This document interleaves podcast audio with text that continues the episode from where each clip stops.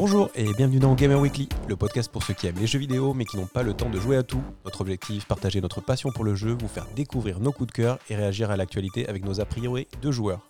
Je suis Richard, blogueur depuis 2005 et j'ai hâte de jouer à la next gen. Et je suis accompagné de Lucas, journaliste et qui va bientôt découvrir lui la PS4. C'est vrai. ça va sortir, ça va être bien, ça va être bien, j'y crois. Bah, c'est surtout que j'ai tué la mienne quand je vais acheter la nouvelle. Donc, euh, Ah ouais, tu vas me la refiler ouais, je pense que D'accord. c'est un- bon, euh, c'est- un bon ordre. Écoute, je la prends, merci beaucoup. C'est très gentil, c'est très généreux. Avec plaisir. Donc voilà, donc c'est parti pour euh, l'épisode 9 de euh, Gamer Weekly déjà. Avec euh, au programme euh, quelques, quelques petits dossiers. On va commencer évidemment par les news comme d'habitude. Puis ensuite, euh, tu as décidé de t'intéresser à une énigme, à quelque chose de mystérieux pour nous. C'est Animal Crossing. Ça, tu vas nous en parler tout à l'heure. Oui, tout à fait. Après, une petite session de hype pas hype. Et pour finir, on parlera comme d'habitude de, de nos avis des jeux auxquels on a joué ces, ces dernières semaines. Et des jeux auxquels on jouera dans les semaines à venir, peut-être. Exactement. Alors, on va commencer par les news. Avec euh, la démo de FF7 euh, Remake sur euh, PS4. Ouais, là, on est à la pointe de l'actualité. Elle est arrivée il y a 24 heures euh, sur le, le territoire occidental. Alors on est d'accord que c'est la même démo que celle qui avait été diffusée en automne dernier. En fait, oui, c'est la- c'est surtout la démo qui a tourné dans tous les salons depuis euh, maintenant 7-8 mois. C'est celle que j'ai faite à, à la, à la Paris Games Week, où on peut prendre euh, en main MacLeod et euh, d'arriver jusqu'au combat contre le Scorpion, mais qui est surtout une bonne démo pour se rendre compte du gameplay. Euh, on est, bon, bien sûr, l'histoire, c'est peut-être pas le challenge dans ce type de- d'expérience. Bah, sachant de qu'on la connaît tous, hein, oui. Voilà, exactement.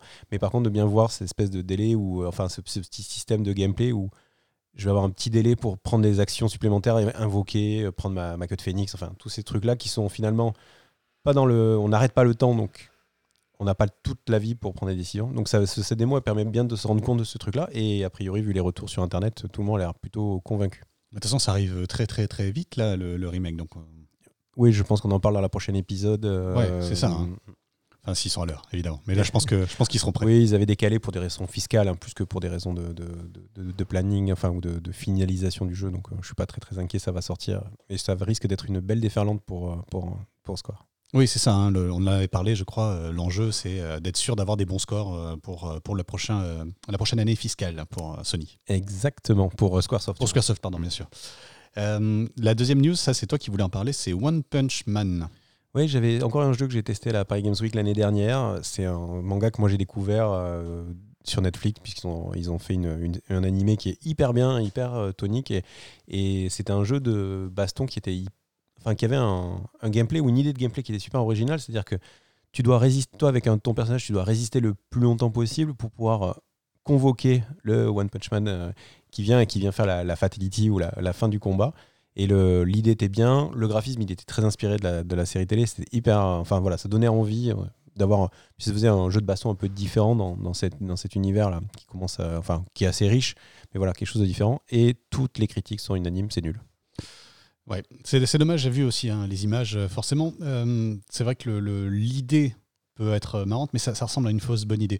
Euh, juste pour clarifier, c'est bien ça. hein, donc on est, euh, c'est un jeu de baston normal avec les deux barres de vie en haut. On se bat normalement, sauf qu'il y a un, un countdown, il y a un, temps qui s'écoule et lorsque le temps est arrivé à sa fin, et donc si on est encore, si on est encore debout, eh bien le One Punch Man arrive et met une patate parce que c'est le principe du, c'est le principe de la BD, c'est le principe de, l'animé, mais une patate et le- l'ennemi est KO euh, direct. Euh, après, le problème de One Punch Man, je pense que c'est le même dans ce jeu. C'est le même dans la, probablement dans l'animé que j'ai pas vu. En tout cas, c'était clairement le problème dans la, BD, c'est que c'est très drôle, ça brise le quatrième mur en permanence, c'est une très bonne idée de base, c'est-à-dire le mec qui s'est tellement entraîné qu'il bat tous les ennemis en un seul coup de poing. Sauf que ça s'arrête à la blague, malheureusement. C'est euh, c'est un truc qui ne peut pas, sur la durée, fonctionner, je pense. hein, à mon avis, ça a une durée de vie limitée. Relancer l'intérêt est très très compliqué, c'est possible. Il y a beaucoup de séries qui ont montré qu'on pourrait relancer l'intérêt euh, de quelque chose qui semblait pourtant établi et immuable. Euh, mais en étant sur le postulat que c'est euh, c'est de l'humour, c'est une blague, on brise le quatrième mur, eh bien c'est difficile de renouveler l'intérêt. Et il se trouve, et je trouve que c'est l'enseignement qui est intéressant dans ce, que, dans ce, qui est, ce qui est de ce cas particulier, que le jeu vidéo est forcément du temps long. Lorsqu'on raconte une histoire, c'est forcément du, temps- du temps long. Ce n'est pas comparable à un film, une histoire de jeu vidéo, c'est comparable à une longue série en réalité. Donc voilà, donc euh, en tout cas, ce sera pas avec ce jeu-là qu'ils auront euh, trouvé la, la bonne formule pour raconter la bonne histoire avec le bon rythme. Enfin, en tout cas, ils n'ont pas réussi, ils sont tombés dans cet écueil que tu es en train d'évoquer. Tu vas enfin pouvoir tester euh, Google Stadia, c'est bien. Oui, parce que n'ayant pas l'influence de recevoir gratuitement des kits Google Stadia, je vais devoir attendre comme tout le monde l'arrivée de, la, version. Alors au début, je pensais attendre la version gratuite, et finalement, là, on aurait appris, alors c'est une fuite, hein, qu'il va y avoir une, période d'un mois d'essai à la version pro. Donc en fait, en s'abonnant, en gros, on aura le premier mois gratuit, ce que vous retrouvez avec des Netflix Co. Hein, c'est assez classique, mais du coup, ça permettra de, tester le service dans, dans, son, dans son maximum de ses capacités. Donc en effet, je vais, je vais sauter sur ce, sur cette, sur ce mois d'essai dès qu'il sera disponible pour faire un, retour d'expérience euh, ici. Euh, bah, voilà. Dès que ça arrivera, on n'a pas de date encore, mais voilà, ça ne saurait tarder puisque les, la version gratuite doit arriver aussi assez vite. Donc euh, voilà, c'est du marketing pur et simple, mais en tout cas, on va suivre ça avec intérêt. Oui, parce que tu es toujours aussi curieux et ça avance d'ailleurs. Est-ce que tu sais s'il y a eu des, nouvelles? Est-ce qu'ils prennent confiance, euh, Google, sur leur euh, Google Stadia? Parce que j'ai l'impression qu'ils ont toujours fait mine que tout se passait bien, mais ils avaient des véritables difficultés au début. Là, ça s'est stabilisé. En vrai, oui, voilà. Sur la partie technique, euh, l'avis est plutôt unanime. techniquement, ça fonctionne. Après, là où on se moque régulièrement sur Twitter notamment, c'est quand ils réalisent des nouveaux jeux et les, séries de jeux qu'ils ont mis à disposition. Pour l'instant, ça reste assez triste. C'est des jeux qui sont souvent, encore une fois, éculés, qui sont des, certes des bons titres, mais euh, tu vas pas te dire tiens, je vais jouer sur Stadia pour jouer à ce jeu-là. C'est même pas des jeux, on va dire, euh, techniquement très impressionnants où tu dis tiens, euh, ça marche ça avec du Red Dead 2, mais sinon à part Red Dead 2, tu vois, tu, te dis pas bon bah voilà, c'est cool d'avoir un PC à distance parce que je peux en mettre tous les taquets à fond et en profiter à fond. Là, les releases sont assez tristes. Ok, l'autre euh, info, bon, ça tout le monde en a parlé, donc on va faire vite, je pense. Euh, la Chine a décidé de censurer Plague Inc. Plague Inc. qui est donc euh, une démo de, pas une démo, mais une simulation de virus. bon, c'est très arcade, hein, c'est une, grosse blague. C'est un jeu qui est assez amusant. petite info assez amusante, je l'entendais dans l'émission de Canard PC, je donne ma source. ils l'ont censuré que sur l'Apple Store chinois et c'est pas censuré sur Steam par exemple on peut toujours y jouer en, réalité euh, donc c'est une voilà une attitude toujours euh, toujours intéressante euh, de, voir la censure des j'ai l'impression de retrouver finalement le rapport aux jeux vidéo qu'on avait dans les dans les années 90 avec cette incompréhension des grandes personnes vis-à-vis de ce média jeu vidéo oui, tout à fait. Et puis c'était l'occasion d'en parler aussi, puisqu'on avait parlé du succès du jeu à la dernière émission. Donc voilà, c'était Rise and Fall de la, du, du buzz. Effectivement. Et euh, bon, je partirai pas sur des considérations politiques, mais j'en ai plein, plein, plein, plein en tête. Oui, bien sûr. bah après, je pense que c'est, je pense que tu as déjà évoqué le plus important, c'est vraiment une incompréhension. En fait, c'est une manière de traiter euh, les gens, le, média, euh, de, manière un peu aveugle et un peu sans vraiment réfléchir beaucoup plus loin que ça. Les jeunes téléchargent ce truc-là, empêchons les jeunes de les télécharger. Point barre, go quoi. Oui, c'est ça, l'incompréhension la plus totale. Euh, ça, c'est intéressant, même si on n'a pas beaucoup d'infos, j'ai l'impression, c'est la suite de Shovel Knight. Oui, alors on parlera un peu de la PAX tout à l'heure, euh, qui a eu lieu à Boston euh, la semaine dernière, mais c'est vrai que voilà, c'est un jeu qu'on affectionne, que tout le monde affectionne, je pense, tous les gens qui aiment bien le, Metroidvania, la, plateforme action, et qui ont pu jouer à ce jeu-là, qui a, voilà, qui a vraiment donné un coup de frais dans, dans cet univers-là. Donc c'est, on a appris récemment que probablement, une, alors que les développeurs avaient dit que non, c'était fini, qu'il se passait autre chose, ils ont sorti un jeu de cartes et finalement ils vont continuer à construire sur l'univers euh, du chevalier à l'appel. Donc euh, voilà, on en vous tient au courant, mais en tout cas, voilà, c'était content de faire cette petite news pour dire a priori, il y, a une suite. il y aura un autre Shovel Knight. Et c'est cool parce que c'était vraiment un jeu très cool. Hein. Vraiment, comme tu le dis, un peu Metroidvania, euh, plateforme, euh, assez, assez exigeant, assez difficile, mais pas non plus euh, le, challenge impossible. Ça, ils l'ont gardé pour les extensions, où là, le niveau était vraiment, vraiment relevé. Petite inquiétude pour moi, j'avais pas trop kiffé le retour de Messenger, alors que j'ai adoré Messenger, les versions, les extensions. Pareil pour Céleste, c'était compliqué. Est-ce que ils, auront réussi à renouveler suffisamment le Shovel Knight pour qu'un 2 soit intéressant, pour qu'on y revienne cette plateforme 2D, à ce Metroidvania 2D Peut-être, peut-être pas, j'en sais rien, mais en tout cas, euh, on avait tellement kiffé qu'on espère qu'ils vont réussir leur coup. Tout à fait. Après, autre jeu qui revient de, des, enfers. des enfers. Non, là, c'est, plus, presque un clin d'œil et une blague parce que c'est vrai que ça fait bien deux épisodes que j'ai pas parlé de réalité virtuelle. Donc, c'était l'occasion de, de, caler ça ici puisque Alix n'est toujours pas arrivé donc le, futur jeu Half-Life, bien sûr, pour ceux qui n'auraient pas suivi les 14 autres derniers épisodes. Euh, donc c'est Space Channel 5 euh, Virtual Reality qui est, qui est dispo. C'est un jeu de danse qui était sorti il y a des années sur Dreamcast, où on complètement what the fuck, avec des extraterrestres, une présentatrice en petite robe, en fait qui a surtout marqué, je pense, pour son iconographie, ses images, en fait, plus que pour le jeu lui-même. Ouais, très pop, très très pop. Très très pop, très jap. Enfin voilà, tous les trucs qui, font marrer. Et du coup, ils reviennent dans une version VR pour le PSVR. Donc j'ai pas pu tester, puisque pour l'instant, elle est disponible que sur Sony ça arrive sur HTC euh, Vive et Oculus euh, dans l'année, a priori. Et du coup, ça surfe un peu aussi C'était un jeu Saturn, si je dis pas de bêtises à C'était aussi un jeu Saturn. ouais. Ouais. Et du coup, euh, et du coup, là, voilà, ça, ça surfe aussi sur la, la mode de Beat Saber et des Dance Dance, enfin, de, de montrer que, enfin, de, on a pu démontrer que les jeux de danse en réalité virtuelle, en fait, ça avait un peu de sens parce que comme il y a une bonne captation des mouvements et que tu peux faire créer vraiment un environnement un peu sympa autour du joueur, ben voilà, ça, ça marche. Euh, J'ai pas vu de premiers avis, c'est pour ça que c'est qu'une news, mais voilà, je trouvais ça, je trouvais ça sympa de, partager avec vous le retour de, de- ce jeu de l'espace. Et même la, bande-annonce ne montre rien du gameplay, elle montre seulement l'univers, la danse, euh, les, monstres qui n'ont aucun intérêt. C'est pas pour ça qu'on va jouer à Space Channel 5, ça c'est clair. C'est pour danser, c'est pour l'univers kawaii, c'est pour tout ça. Euh, la prochaine news, concerne les PC qu'on branche sur la télé. Tout à fait. euh, news, euh, donc euh, on en parlera un petit peu de, la, sortie de la Xbox Series X. Microsoft va pousser le, fait d'avoir des, jeux cross-génération. Et, dans cet élan, nos amis de CD Projekt Red, donc qui réalisent désormais incontournable et très attendu Cyberpunk 2077, ont annoncé que eux aussi joueraient le jeu de Microsoft. Donc sur, sur la machine de sur la Xbox, ben, si vous achetez le jeu Day One sur votre One, vous aurez un patch qui vous permettra de jouer sur n'importe quelle, euh, enfin pour les sur les générations à venir en full qualité. Donc c'est assez intéressant parce que c'est une initiative de Microsoft et euh, c'est des projets qui sont les premiers à sauter dessus, alors qu'on aurait pu se dire qu'un peu à l'image de d'autres studios comme Rockstar où euh, justement ils auraient potentiellement pu avoir vraiment une grosse opportunité de vendre une palette de Cyberpunk avec la One et une deuxième palette de Cyberpunk avec la série X en, en augmentant les, graphismes. Enfin voilà, on voulait saluer quand même ce petit mouvement de communication aussi. hein. Moi, je serais un tout petit peu plus cynique, mais bon, c'est pas, pas la première fois. Euh, J'ai quand même le sentiment que Cyberpunk est en train de, de lutter pour que la hype ne baisse pas trop vite et que ça fait partie des, des manières un petit peu de, de maintenir artificiellement en vie la, hype autour de, Cyberpunk. On l'est- il est hyper attendu, attention, il n'y a pas de doute là-dessus. Mais pour ceux qui hésiteraient, qui se disent ah, peut-être que je vais attendre la prochaine génération, au moins, eux, on va se les garder de côté, on va les, on va les garder avec nous. Parce qu'en en vrai, rien ne dit qu'elle va sortir tout de suite la version améliorée de Cyberpunk. Ça se trouve, ça va être dans deux, dans trois ans. On en sait en vrai, on n'en sait rien du tout de cette euh, version évoluée euh, pour la Xbox série euh, X. C'est ça, hein, série X. Oui, après, je pense que c'est un peu ce que tu disais. les consoles next-gen sont de plus en plus des PC et on parle un petit peu de ce qu'on connaît sur PC depuis 25 ans, c'est euh, les paramètres graphiques euh, dans la Tout simplement, ouais, oui, oui. Et ça se trouve, en fait, euh, il sera déjà capable de, de tourner avec des graphismes améliorés dès sa sortie. c'est juste que la console ne le permettra pas. Voilà, petite news euh, Nintendo, euh, donc avec la- l'arrivée de Pokémon Home. euh, objectivement, euh, c'était quelque chose qui aurait dû être, qui, de- qui était annoncé depuis hyper longtemps chez Nintendo. C'est un petit peu limite en termes d'attitude puisque c'est alors le principe de Pokémon Home, c'est de pouvoir Oui, stocker en ligne ces Pokémon et aussi de les transférer d'une génération à l'autre. Donc ça fait vraiment en fait D'un jeu à l'autre, ouais. Exactement, d'un jeu à l'autre. Donc c'est vrai que c'était, il y a vraiment pour les fans pour les, les mordus des Pokémon, pour les collectionneurs, c'est un petit peu c'est le Pokédex universel euh, dans lequel C'est son propre Pokédex, en fait. C'est ça qu'ils nous vendent. hein. Exactement.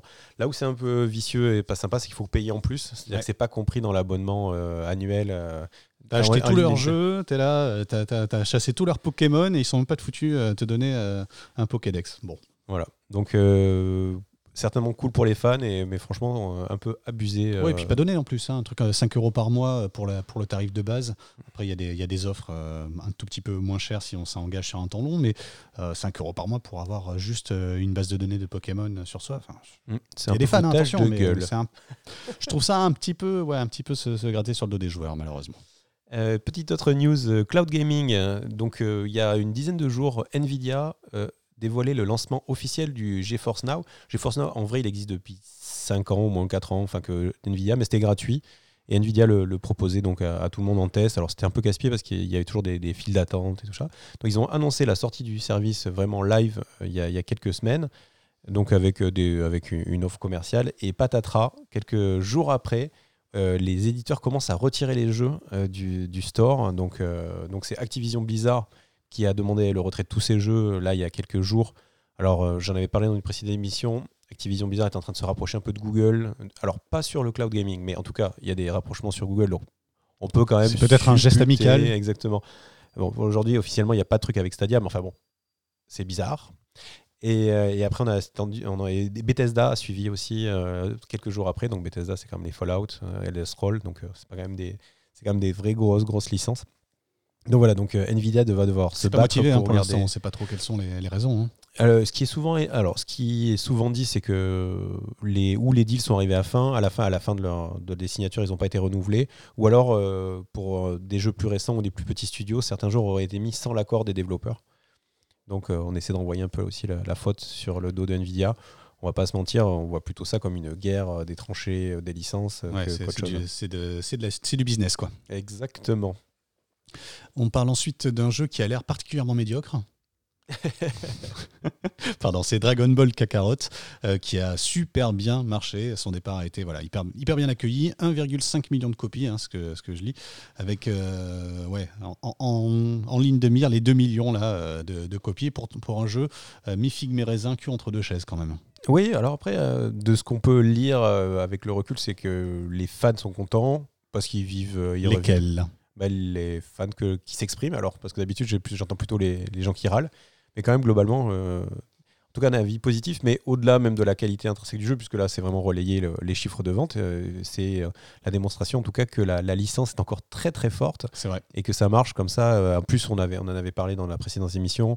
Pas de preview presse avant la sortie du jeu, très peu d'infos sur le gameplay. Enfin, vraiment beaucoup, beaucoup de zones d'ombre qui laissaient présager le pire, hein, qu'il avait mis dans, notre, dans un hype doux ou dans un pas hype euh, la dernière fois ah, On était hyper méfiants, euh, franchement, aucune info, alors qu'on était, je crois qu'on a enregistré la veille de sa sortie ou euh, quelque chose comme ça, quasiment aucune info, effectivement, on était, on était très méfiants. Le jeu est sorti, bon, il n'y avait pas d'attente, donc en tout cas de ma part, sur le, le, contenu même du jeu.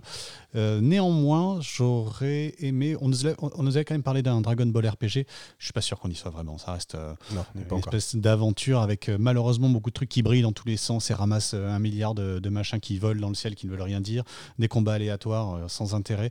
C'est dommage, on sent sent qu'il aurait pu aller plus loin le jeu et qu'il a voulu qu'il a voulu correspondre à certains je sais pas à certains formats grand public à quelque chose qui existe déjà et, que ça manque euh, peut-être un peu d'audace malheureusement bah, en fait l'éditeur avait déjà réalisé une adaptation dans le même type de jeu de Naruto et en fait il a vraiment pris euh, ce qu'il avait déjà il a calquer une skin et ça se sent euh, parce que ça manque en effet de. Il y a pas mal des éléments et il y, a, même toute l'histoire du lore, les persos, les, il y a des, des, index avec pas mal de contenu, mais c'est vrai que sur la, sur la forme, peut-être ça. C'est assez convenu parce que ça rentre dans, un, dans une carcasse qui était déjà existante.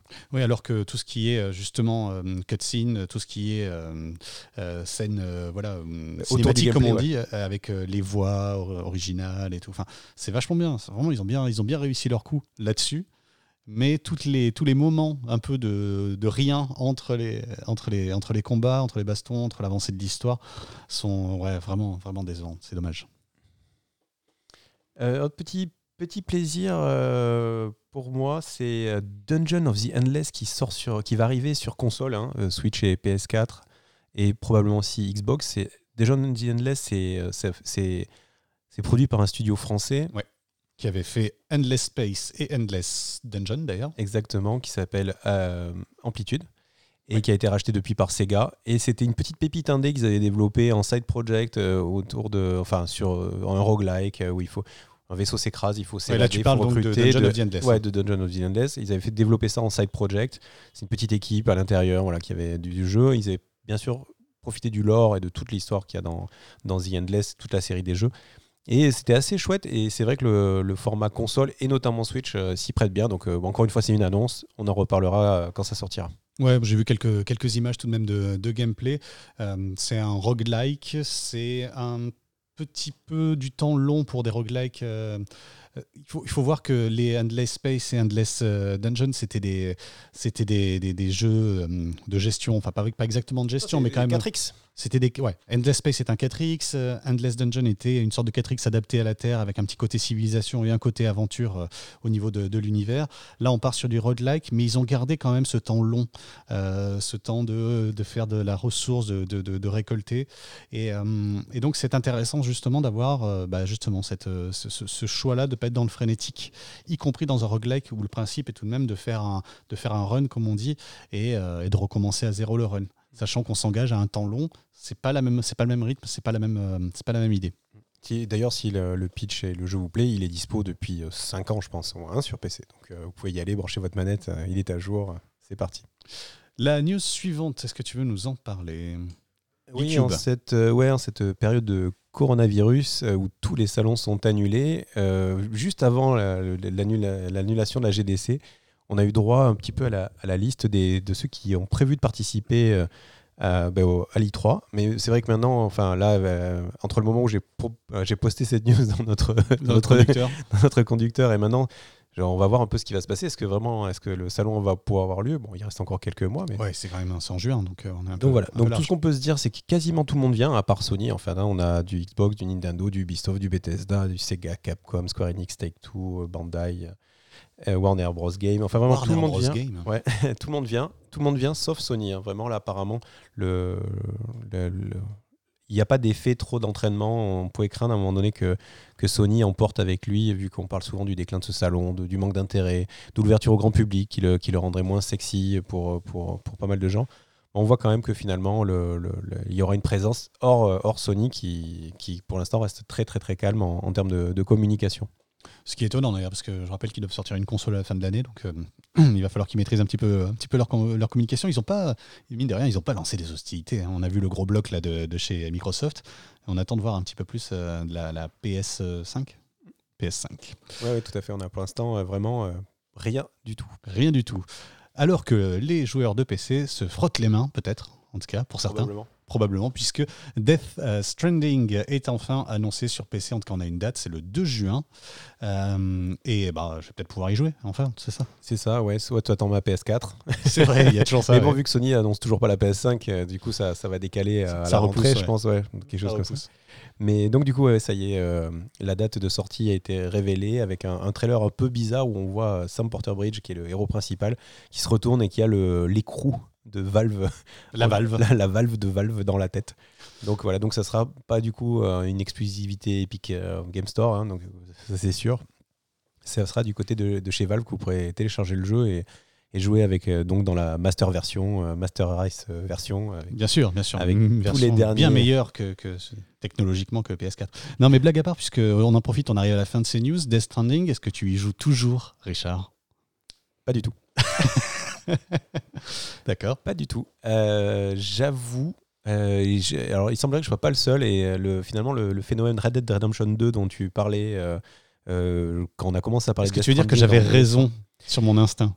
Alors, bah écoute, je, je, je, je dirais oui, mais ça me fait chier de te dire oui. je, frissonne, je frissonne. Non, après. Non, non vas-y, raconte ce que tu voulais dire. Non, mais je pense qu'il y a, en effet, dans mon cas et dans le cas d'une ou deux autres personnes avec qui j'ai parlé, il y a vraiment eu un problème de, temps à passer à consacrer au jeu, qui fait qu'à un moment donné, quand c'est le genre de jeu, c'est vrai que si tu t'en sors trop longtemps, c'est assez dur d'y revenir parce que comme l'ambiance elle est assez dark, enfin c'est quand même pas des, des, jeux feel good et tout ça. Donc en fait, quand tu rentres dans l'histoire, tu as envie d'aller au bout et tu commences. Donc si tu es capable de te faire les, les 35 heures de l'histoire principale, euh, assez rapidement, sans, sans, sans trop décrocher. Je pense que ça se fait et je pense qu'on garde euh, et on va jusqu'au bout de l'histoire et on a ce plaisir que j'évoquais qui perdure.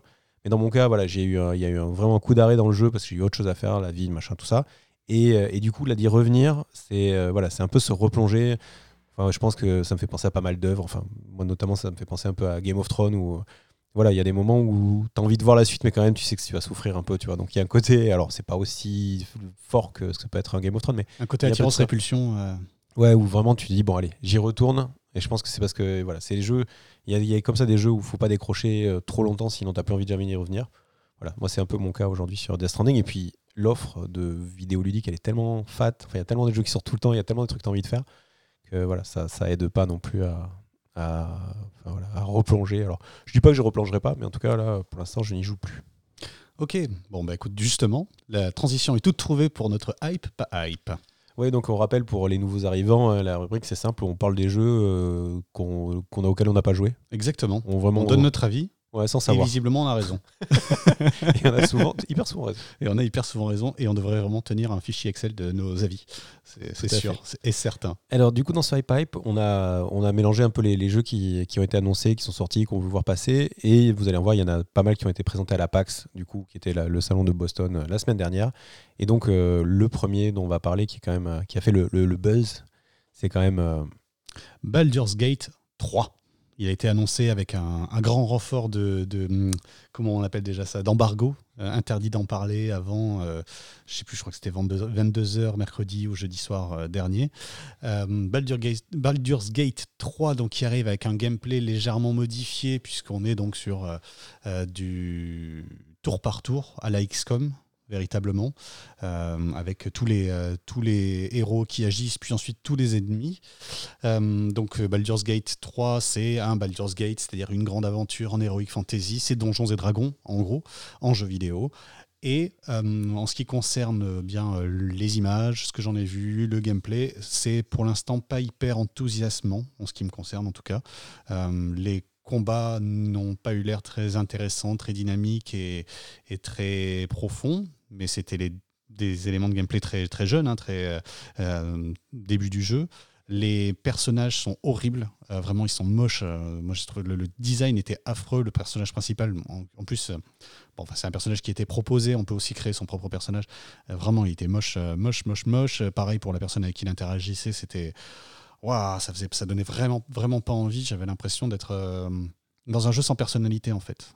Et donc, bon, tout ça peut changer. C'est, vraiment pas définitif. Euh, peut-être que le jeu sera une super aventure. Peut-être que ce sera hyper bien écrit aussi. Ça fait partie des enjeux importants dans ce genre de jeu de rôle. Mais alors là, waouh, je suis pas épais, mais du tout.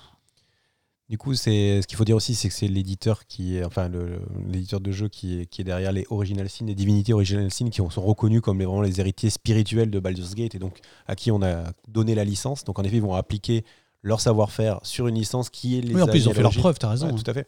Donc, euh, donc après, c'est un style de jeu aussi. C'est toujours difficile de ranimer ou de faire venir des, des, licences euh, du passé.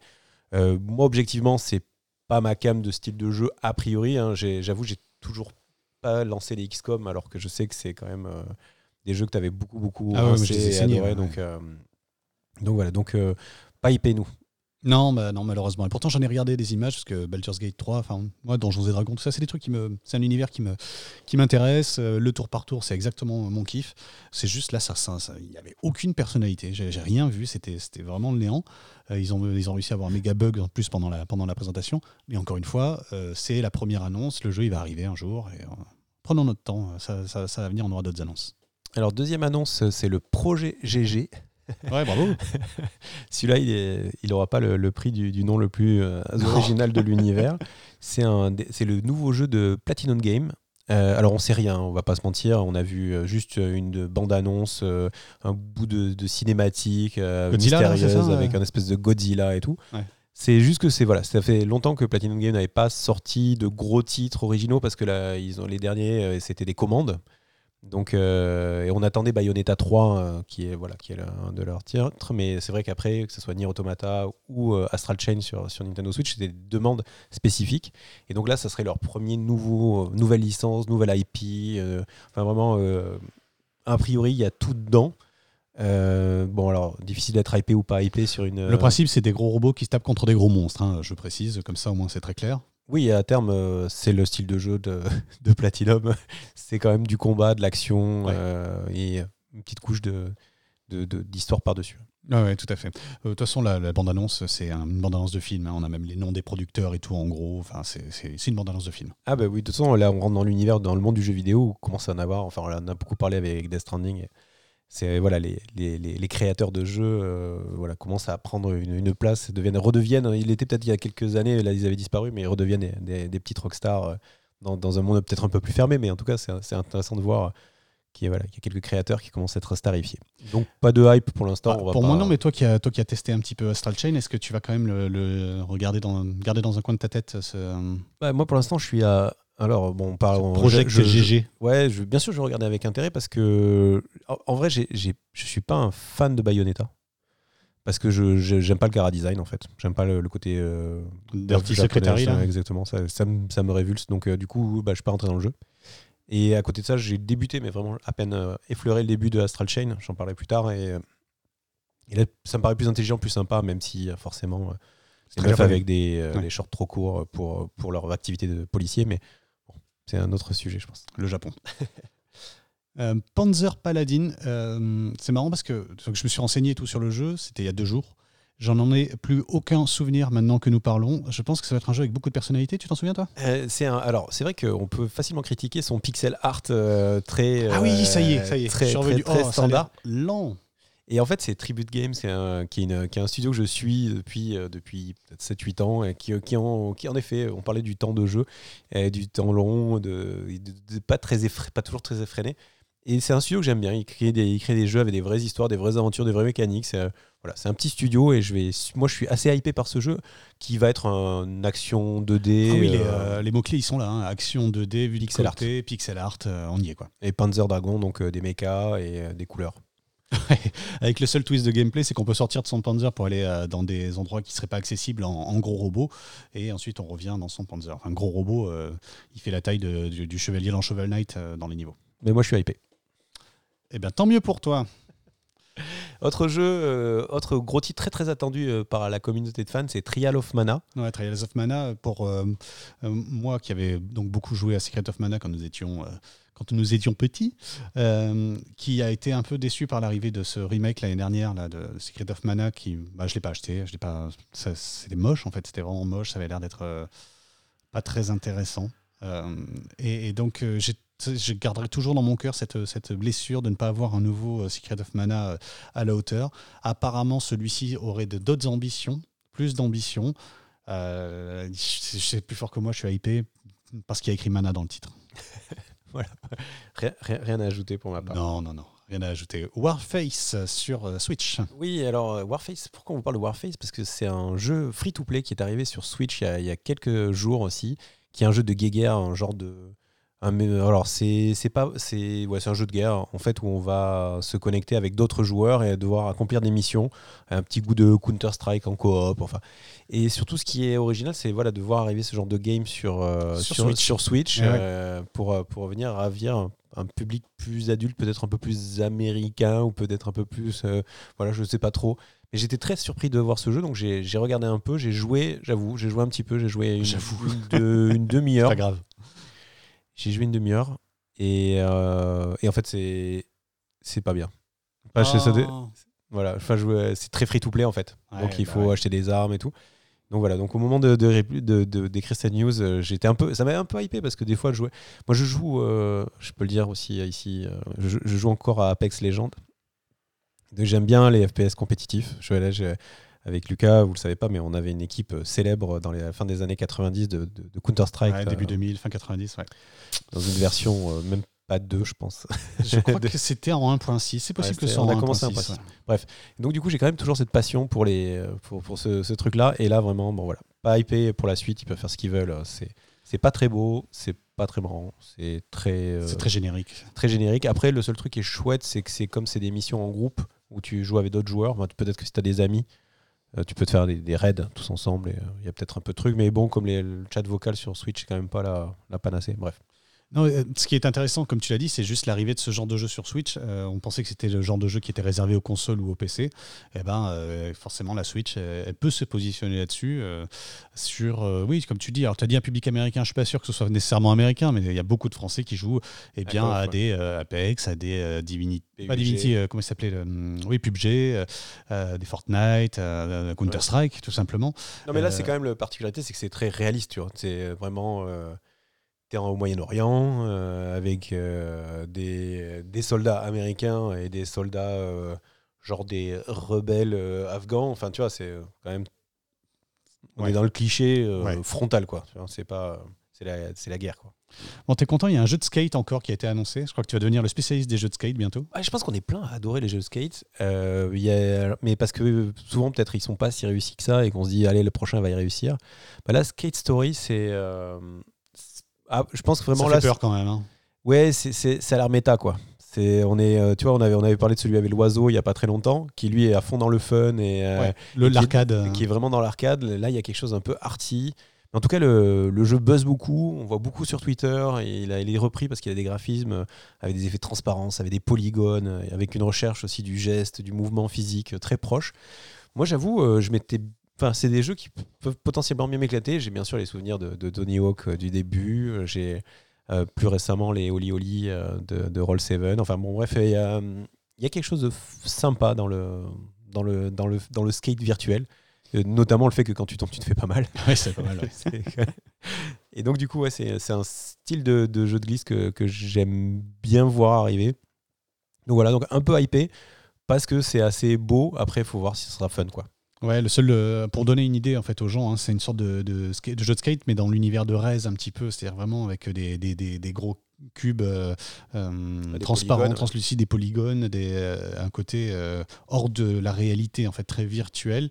Et ça manque un peu de personnalité pour moi, justement. À voir si le jeu trouve son intérêt ailleurs. À, voir, à suivre.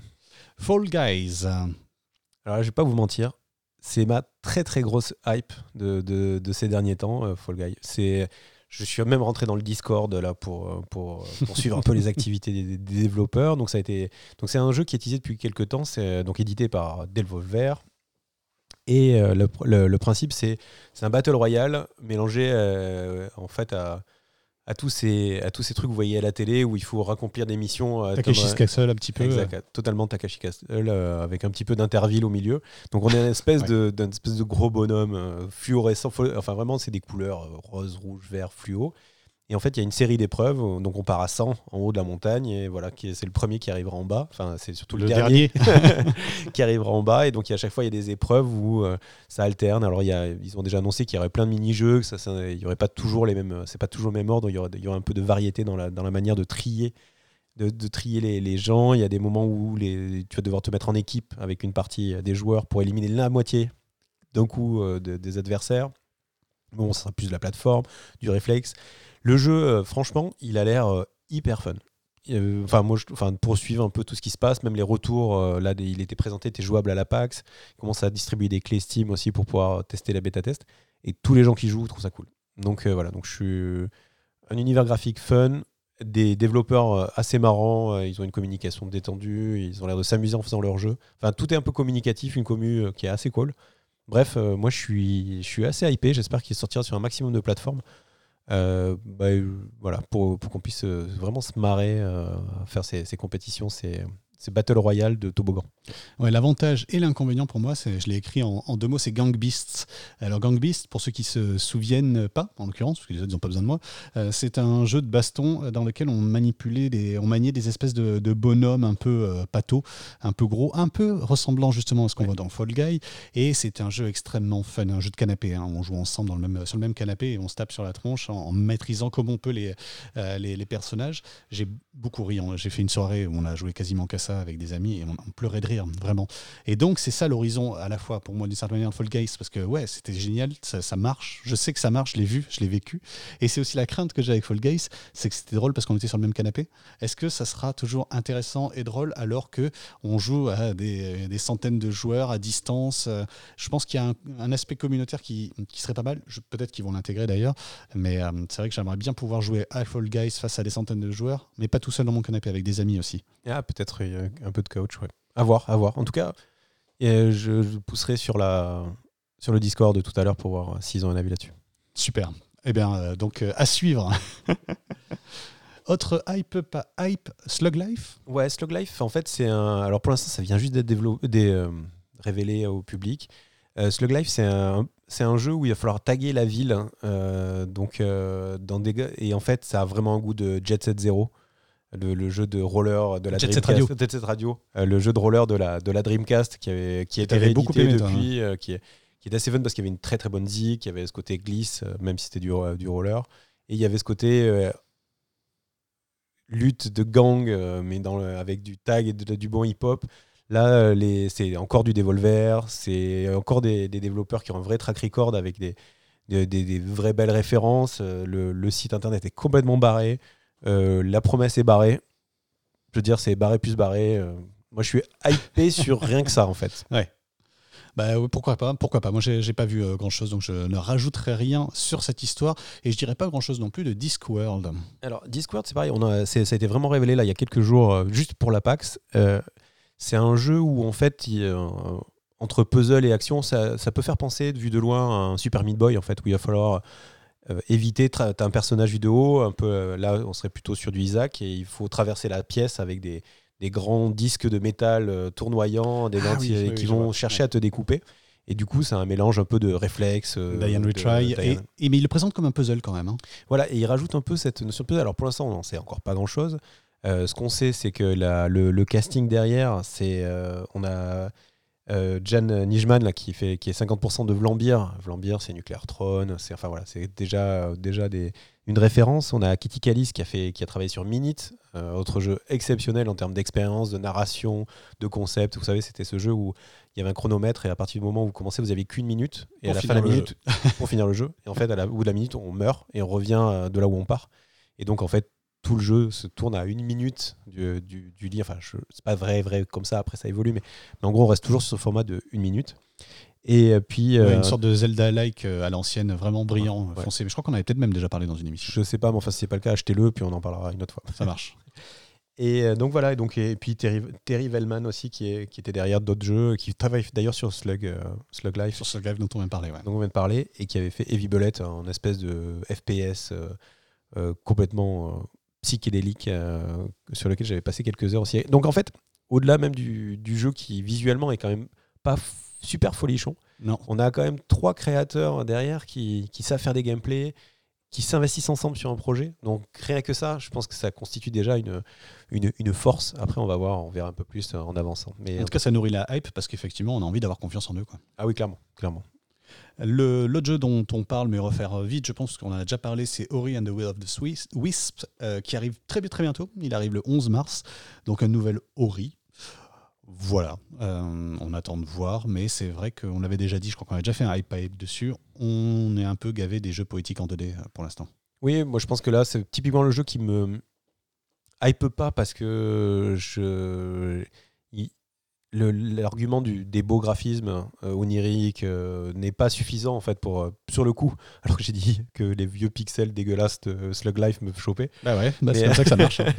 mais voilà j'attendrai vraiment les retours les tests et tout ça pour voir si dans le gameplay il y a vraiment quelque chose qui se passe. Parce que si on regarde même le premier si on, on lit vraiment on a attentivement les retours des joueurs il y a bien sûr l'emballage le, qui est dément mais le jeu en lui-même il est quand même un peu overrated. Donc donc à voir si dans cette version-là, ils ont réussi à équilibrer la qualité graphique avec, euh, l'aventure et le, gameplay. Le jeu qui a été annoncé et qui a fait forcément réagir, je pense, une certaine partie d'entre nous, les plus, les plus geeks des années 2000 en tout cas, c'est le donjon de Naulbuck euh, qui a été donc annoncé en, jeu vidéo. Euh, le donjon de Naulbuck, c'est une aventure en MP3 qui date, ouais, c'est ça, je pense qu'on est début des années 2000, euh, qui est une parodie de Donjons et Dragons ou de jeux de rôle sur table euh, avec donc des personnages débiles, un barbare, une elfe qui peut pas piffrer les nains, qui peut pas piffrer les elfes, une sorcière, enfin bref, c'était une chouette aventure en tout cas l'époque, hein, aujourd'hui, je n'ai pas, pas retenté de l'écouter, euh, très inspiré de, de François Pérus, euh, très inspiré des deux minutes du peuple de François Pérus, avec des voix déformées. Et donc, ils en ont fait un, euh, bah, un jeu Donjons et Dragons, euh, Donjon de Nullbuck, avec quelques-unes des voix originales, avec d'autres voix qui ont été rajoutées, avec des youtubeurs, avec des machins. On verra. On verra. disons que la promesse d'une chouette aventure, j'ai envie d'y croire la promesse de me marrer, j'ai du mal à y croire. Ok. Non, moi, je, franchement, c'est un. Alors, moi, je, par contre, j'ai raté l'époque de la blog. J'étais déjà trop vieux. Je pense j'étais déjà sur autre chose. Donc, non, on l'a déjà dit, ça, c'est la période que tu t'intéressais aux filles. Donc, c'était foutu. Ouais, mais c'est même. Euh, oui. C'était même un petit peu plus compliqué. Mais, euh, mais tout ça pour dire que, ouais, non, non, moi, le, ça coche aucune case, si ce n'est que quand je vois le casting, puisque même sur la, la version anglaise, ils ont été chercher des Félicia Day, ouais. voilà, des, des, on sent qu'il y a quand même, ils ont une petite communauté, il y a quand même, ils, ils soignent le geek qui est en chacun. Ah, c'est du fan service. Euh, ouais, ouais, non, mais voilà. Est-ce qu'on est qu'on arrive un peu comme. Euh, les jeux South Park à, à ramener euh, de l'humour c'est un bon exemple ouais. de l'humour là-dedans et que ça marche? Ouais. c'est à dire que pourquoi pas? Après euh, encore une fois ce type de RPG, c'est pas ma, ma cam, euh, comme vous avez tous bien compris. Si, si ça plutôt, pas plutôt moi euh, qui, qui va m'y intéresser, effectivement. Euh, mais ouais, on, va, on va suivre ça parce que ça reste le donjon de Nullbuck et parce que ça reste un jeu d'aventure et que ça peut être cool. mais bon, on va dire que c'est moi qui suis le dossier, c'est ça? Exactement. Ok. Allez, on passe justement à notre dossier. Un dossier qu'on a décidé, que tu as décidé d'ailleurs, de dédié à Animal Crossing. Animal Crossing, c'est simple en fait. On, a, on avait l'année dernière Nintendo qui nous faisait une jolie annonce tous les deux mois avec un gros jeu, tous les deux trois mois avec un gros jeu ou deux annoncés et c'était euh, voilà le gros événement et on attendait tous fébrilement la sortie du jeu et dès que le jeu était sorti, paf, on avait la nouvelle grosse annonce. Il se trouve qu'ils nous ont annoncé Animal Crossing, qu'on attend Animal Crossing, ok très bien et que ça bloque tout le reste. Là, c'est le boucheron, on n'a plus aucune annonce, c'est-à-dire que le seul horizon pour les joueurs de Switch que nous sommes, c'est Animal Crossing. Sauf que c'est quoi Animal Crossing? Mais voilà, je pense que tu as très bien résumé la situation. On n'est pas des Nintendo fag euh, de, toujours. On a joué à des consoles Nintendo. En fait, nous, on aime les jeux plus que les consoles ou les marques. Donc, du coup, on n'a pas toujours suivi. Euh, C'est-à-dire qu'on a eu la NES, la Super NES, mais qu'apraprès, euh, on a eu la PlayStation. Quoi. Ouais, j'ai eu une GameCube. C'est vrai que tu as eu une GameCube Et en une plus. Wii. non, mais je veux dire, voilà, on est un... C'est vrai que tu es plus Nintendo euh, que moi. Bah, je crois que j'ai presque eu toutes les consoles. Mais, euh, Bref, on va faire comme si on n'avait rien dit. Exactement. Non, mais du coup, c'est vrai que c'était assez étonnant de, de- de- c'est étonnant de- d'avoir cette stratégie, alors que Nintendo, on sait qu'une des raisons officielles de, de l'échec de la Wii U, c'est justement euh, ce catalogue euh, illisible, incompréhensible, qui permettait pas aux gens de se projeter sur le long terme de la console. Bon, peut-être que les chiffres euh, là de la Switch leur permettent d'être tranquilles et ils n'ont pas ce même de problème, mais en tout cas, ils avaient appris de, de- de cet échec qui, que c'était important de, de nourrir les joueurs de perspective. Et là, en effet, depuis, comme tu le dis, depuis Noël, il n'y a plus qu'un seul jeu en ligne de mire. Donc, il se trouve que ni toi ni moi n'avons joué sur les, versions précédentes. Et donc, je me suis dit, mais qu'est-ce qui se passe? Donc, j'ai d'abord, j'ai un peu interrogé notre communauté sur Twitter.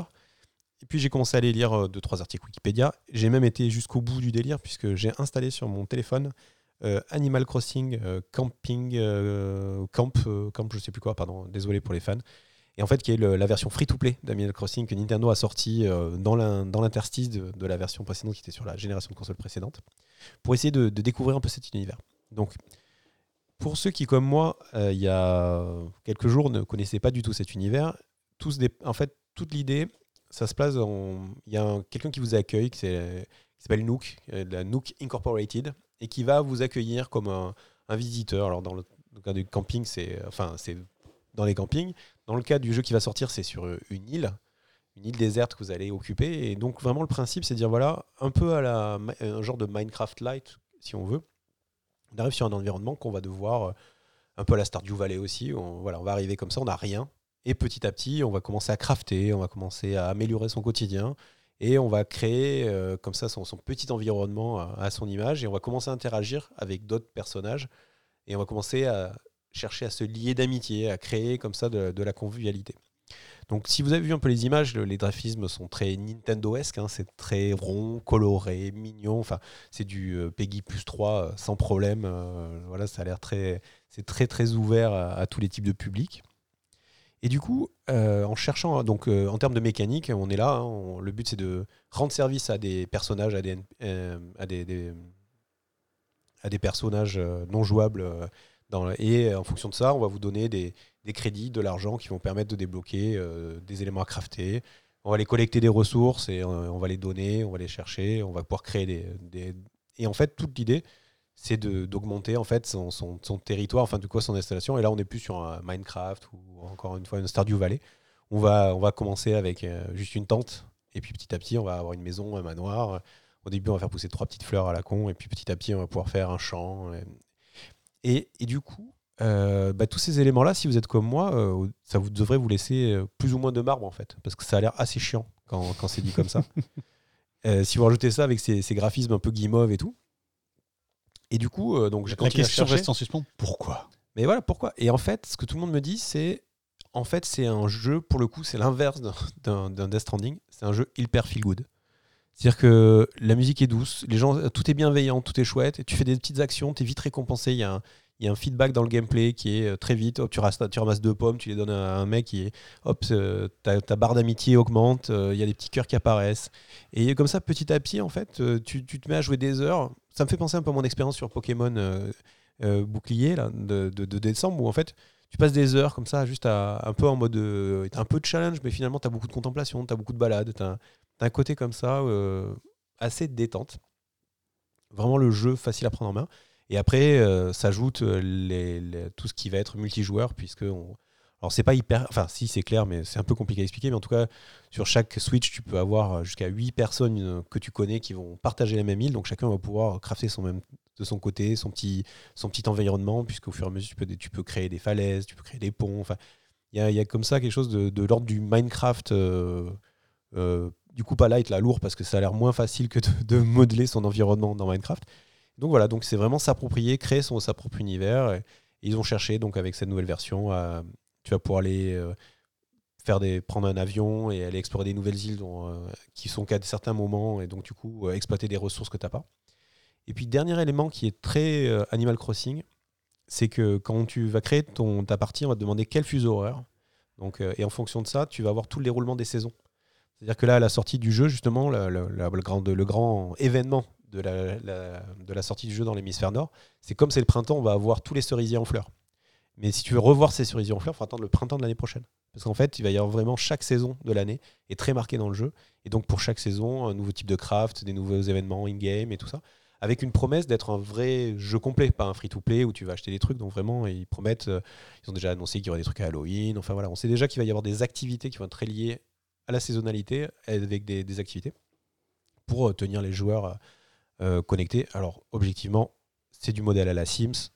Si le jeu ne, sera pas, ne nécessitera pas de payer pour être mis à jour, on peut être sûr qu'il y aura des packs de skins, euh, des packs de machin. Enfin, j'ai du mal à voir Nintendo qui se gave de, avec, les, avec ce qui se passe aujourd'hui sur euh, Ma- Smash Bros. et Co. euh, ne, pas en profiter pour faire des, des milliards de dollars, de yens euh, et de je sais pas quoi dans, ce jeu-là. Donc voilà, donc je sais pas si, si ça t'a informé sur ce que c'était ce jeu-là. Bah, carrément, pour moi, c'était euh, une sorte de. Oui, c'est ça, Stardew Valley qui rencontre les Sims. Euh, c'est d'ailleurs pas tout à fait éloigné de ce que tu viens de nous décrire. Euh, le côté feel good, effectivement, j'avais pas forcément pensé, j'avais pas véritablement compris l'enjeu, donc je te remercie pour toutes ces, toutes ces infos. Euh, ça m'a pas hypé pour autant, malheureusement. Je, je verrai quand ça sort, voir un petit peu comment c'est accueilli et surtout par quel public. J'ai un peu de mal à situer quel est le public de ça, pourtant il a l'air très nombreux. Euh, donc c'est ça qui va m'intéresser de savoir quel est le public de Animal Crossing. Oui, moi, c'est vrai que pas, c'est là, je me fais un peu la même réflexion. Je me dis, est-ce que c'est un truc que je peux. euh, est-ce que c'est un jeu Avec tes enfants? qui pourrait être intéressant avec mes enfants? Est-ce que Bah c'est oui. suffisamment malin pour que j'ai envie de les y mettre et qu'on ait tous notre île et qu'on se partage? D'ailleurs, euh, en lisant le Wikipédia, ce qui était amusant, c'est que l'idée originale dont le jeu s'est vraiment éloigné, c'était donc le développeur japonais qui se disait j'aimerais bien un jeu auquel mes, enfants pourraient jouer la journée. Et quand le soir, ils se retrouvent, enfin, au moment où ils se trouvent bloqués, ils font pause. Et moi, le soir, quand je rentre du boulot, je peux avancer, les aider, les débloquer. Et on peut avoir une espèce de coop asynchrone comme ça euh, qui permettrait d'avancer. Bon, c'est pas du tout le jeu final pour des raisons de, de budget, d'ambition de l'époque qui, ont été modifiées. Mais bon, bref, euh, je me demande, est-ce que c'est assez intelligent pour que j'ai envie de les chauffer là-dessus? Sachant que moi, de l'autre côté, en ce moment, ils sont à fond sur Minecraft. Ils se font des délires à deux euh, dans le mode créatif de Minecraft. Donc, je voudrais pas les amener dans un truc appauvrissant en termes de, de créativité. euh, Ouais, sachant, que la liberté qu'il y a dans, sachant la liberté qu'il y a dans Minecraft. Exactement. Donc voilà, bon, on en reparlera euh, un peu plus tard. Tout ça sans parler du moindre animal pour un jeu qui s'appelle Animal Crossing, quand même. Oui, parce que les, tous les personnages sont des euh, anthropomorphes. D'accord. Les animaux anthropomorphes. Exactement. Donc c'est pour ça que les Animal Crossing. Mais après, ça n'empêche pas de pêcher les poissons et de les bouffer. Donc. Euh. non, mais c'est ah oui, juste pour la blague, c'est vrai qu'il y a pas mal de gens qui, qui commencent à s'élever sur, sur Pokémon et sur le principe, tu vois, sur la moralité de Pokémon qui est de capturer des animaux et de les collectionner. Et je me suis fait un peu là, une réflexion un peu comme ça, un peu, euh, un peu de hipster, là, en disant c'est marrant parce qu'il faut couper des arbres pour récolter du bois, il faut pêcher du poisson. Enfin, il y a vraiment un truc de destruction quand même de la nature. Il y a quand même un truc de très. qui est normal, hein, on va pas se mentir. Mais, euh, mais c'est marrant en termes de message dans cette mignonitude. euh, ils sont, euh, bon, je dis pas, je pense que le jeu serait végétarien ou végétalien ou, vegan, on se foutrait de sa gueule aussi. Mais voilà, il y avait un truc. Je me dis, c'est vrai que maintenant, euh, si on commence à, à mettre de la méta-pensée partout, Ouais. c'est c'est assez marrant. Ouais, ouais. Ou alors, il faut aller euh, carrément dans des, dans des jeux qui, eux, assument complètement le côté, euh, le côté cynique. Je me renseignais euh, assez, assez récemment sur Factorio, dont le principe est d'arriver sur une planète et de la bousiller, en fait, de la polluer avec une espèce d'énorme usine, ce qui met très, très, très, très, très en colère les, les insectes géants aliens qui, euh, enfin, pas aliens d'ailleurs, ils sont chez eux, qui y habitent. Les espèces endémiques. Exactement. Euh, L'autre dossier, alors ça peut être un dossier, on va faire un petit peu plus vite. On voulait juste parler un petit peu de ce qui avait été annoncé sur PS5 et Xbox Series X. Euh, donc les deux nouvelles euh, consoles des deux principaux constructeurs qui font un concours de bits. Oui, alors il y a, deux choses. Il y a la première chose, c'est la communication de Microsoft qui est assez originale puisque les dernières news de la console euh, ont été rapportées par euh, Phil Spencer, hein, le pr- président de la, division Xbox, mais dans un post écrit sur le, le, de communication interne, genre un, blog, post de blog sur Xbox, je sais pas quoi, blog, Wire, et où il explique en fait toutes les caractéristiques de la machine, là où on aurait pu s'attendre à un espèce de trailer à la Hollywood avec des, explosions, des roulades et des personnages de Halo et, des voitures de Forza. Mais non, non, très clairement, il pose le, les specs de la console avec euh, du ray enfin toutes les fonctionnalités euh, de manière hyper posée en fait. Bon, cela dit, le résultat médiatique est à la hauteur, hein, puisque l'article a été repris par tout le monde, partout. Tout, enfin, il n'y a pas une personne qui s'est intéressée aux jeux vidéo qui n'a pas retweeté, repartagé, réanalysé ce contenu, et on le fait ici. Donc, on peut pas dire qu'ils ont bien fait d'économiser les, les 20 000 balles du mec qui aurait fait le montage vidéo. Donc ça, c'était plutôt euh, fine. Et puis c'est amusant comme mode de communication au 21e siècle où tu dis un, un, post de blog, finalement, euh, dans une guerre contre Sony qui reste, euh, qui reste, qui reste sage. Donc ça, c'est la, première, la première. Donc ce qu'on apprend là-dedans, c'est en effet le retracing. On apprend bien sûr le, ce, que tu évoquais, les teraflops, le fameux grand débat sur les teraflops, donc la Xbox euh, série X aura ses 12 teraflops, alors que Google Stadia avait dit qu'il en aurait 10. Donc en fait, il y a 2 teraflops de plus et tout. Teraflop, pour expliquer, c'est un instrument de mesure, un indicateur euh, qui a été quasiment euh, créé de toutes pièces, qui est censé rendre compte des capacités euh, de la machine à faire tourner des jeux sans que ce soit seulement les capacités graphiques ou les capacités euh, de, calcul de la physique qui soient pris en compte, mais vraiment une espèce de, de, chiffre global, voilà, une sorte de PIB de la console. Quoi. c'est, Oui, c'est les, les, chevaux de, des bagnoles, enfin c'est un moyen de dire, parce qu'encore une fois, c'est pas parce que ça va plus vite que ça le fait le mieux mais ça permet, de, ça permet surtout de se comparer. De se comparer la taille de la, du teraflop. Ouais, exactement. Après, c'est une réalité de la mesure. Euh, et puis, euh, j'entendais il n'y a pas si longtemps euh, cette conversation-là. On faisait aussi, bon, ça a une valeur médiatique, un marketing au-delà de, au de ça. Et c'est vrai qu'on se rappelle des consoles 8 bits, 16 bits, 32 bits qui ont disparu. exactement ça. Et donc, pour ça que je parlais de ça au début, bien sûr. et donc, du coup, c'est vrai que c'est le, côté teraflop. Bon, voilà. Donc on va pas faire des questions sur les teraflops, mais en tout cas c'était intéressant. Et du coup dans cet article on apprend aussi euh, une autre fonctionnalité qui, qui pourrait être intéressante, qui est le, la possibilité de mettre plusieurs jeux en pause et de les reprendre sans, euh, quasiment instantanément. Donc qui est plutôt sympa, c'est assez l'arrivée du SSD aussi. Hein. Euh, on est habitué sur nos smartphones et sur la Switch. Bon voilà, sur les consoles actuelles gen, elles sont, ils sont encore c'est des disques durs, donc c'est des choses qu'ils peuvent pas faire. Mais nos PC ne doivent pas être capables de le faire non plus. Mais c'est vraiment l'idée d'avoir plusieurs pauses avec des reprises instantanées. C'est plutôt chouette comme, euh, comme innovation. Et après, on en parlait tout à l'heure avec euh, CD Projekt et Cyberpunk. Microsoft aussi euh, s'engage vraiment dans la rétrocompatibilité et la compatibilité. Plus que là, ouais, c'est plus que de la rétrocompatibilité. Hein. C'est que vraiment, tu peux upgrader ton jeu, ton jeu sur la nouvelle console euh, de façon à continuer, euh, ou en tout cas recommencer ta partie. Je ne sais pas s'ils ont prévu de mettre la portabilité des, sauvegardes, mais ce serait quand même. Euh, voilà, ça serait pas bête. mais voilà, c'est ça, que tu achètes un jeu et qu'ensuite tu puisses y jouer sur n'importe quelle console du, constructeur. En l'occurrence, bien sûr, ça reste, ça reste en interne. Exactement. Donc, assez intéressant. Et du coup, ça en vient à la deuxième news qui a fuité. Il semblerait que du côté Sony aussi, on s'apprête à sortir plusieurs modèles de PS5. Donc là, comme vous l'avez un peu compris, la, Xbox One X, c'est la série haut de gamme de la gamme de la nouvelle gamme de Xbox, mais qui sera totalement compatible avec les One qui sont actuellement dispo. Donc on va se retrouver avec un, range de consoles, ce qui peut expliquer aussi le besoin de teraflop, parce que ce sera peut-être un moyen facile pour le consommateur de savoir pourquoi il paie 799 euros ou 299 euros.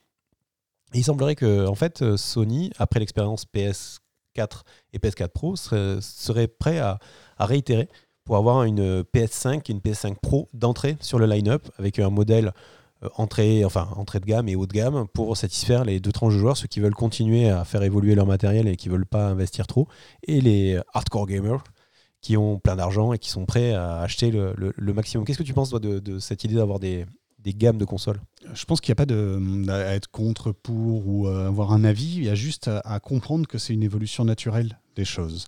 Euh, ça fait des années et des années qu'on blague sur le fait que les consoles, bah, c'est des PC. Euh, la, réalité matérielle, elle est là, c'est que ce sont des machines qui sont censées faire tourner des jeux vidéo, point. Il n'y a plus de spécificité, on n'est plus sur cartouche depuis bien longtemps, on est, on est tout simplement, c'est ça, face à des, à des pas des PC, puisque ça devient des machines à part entière faites pour faire tourner des jeux.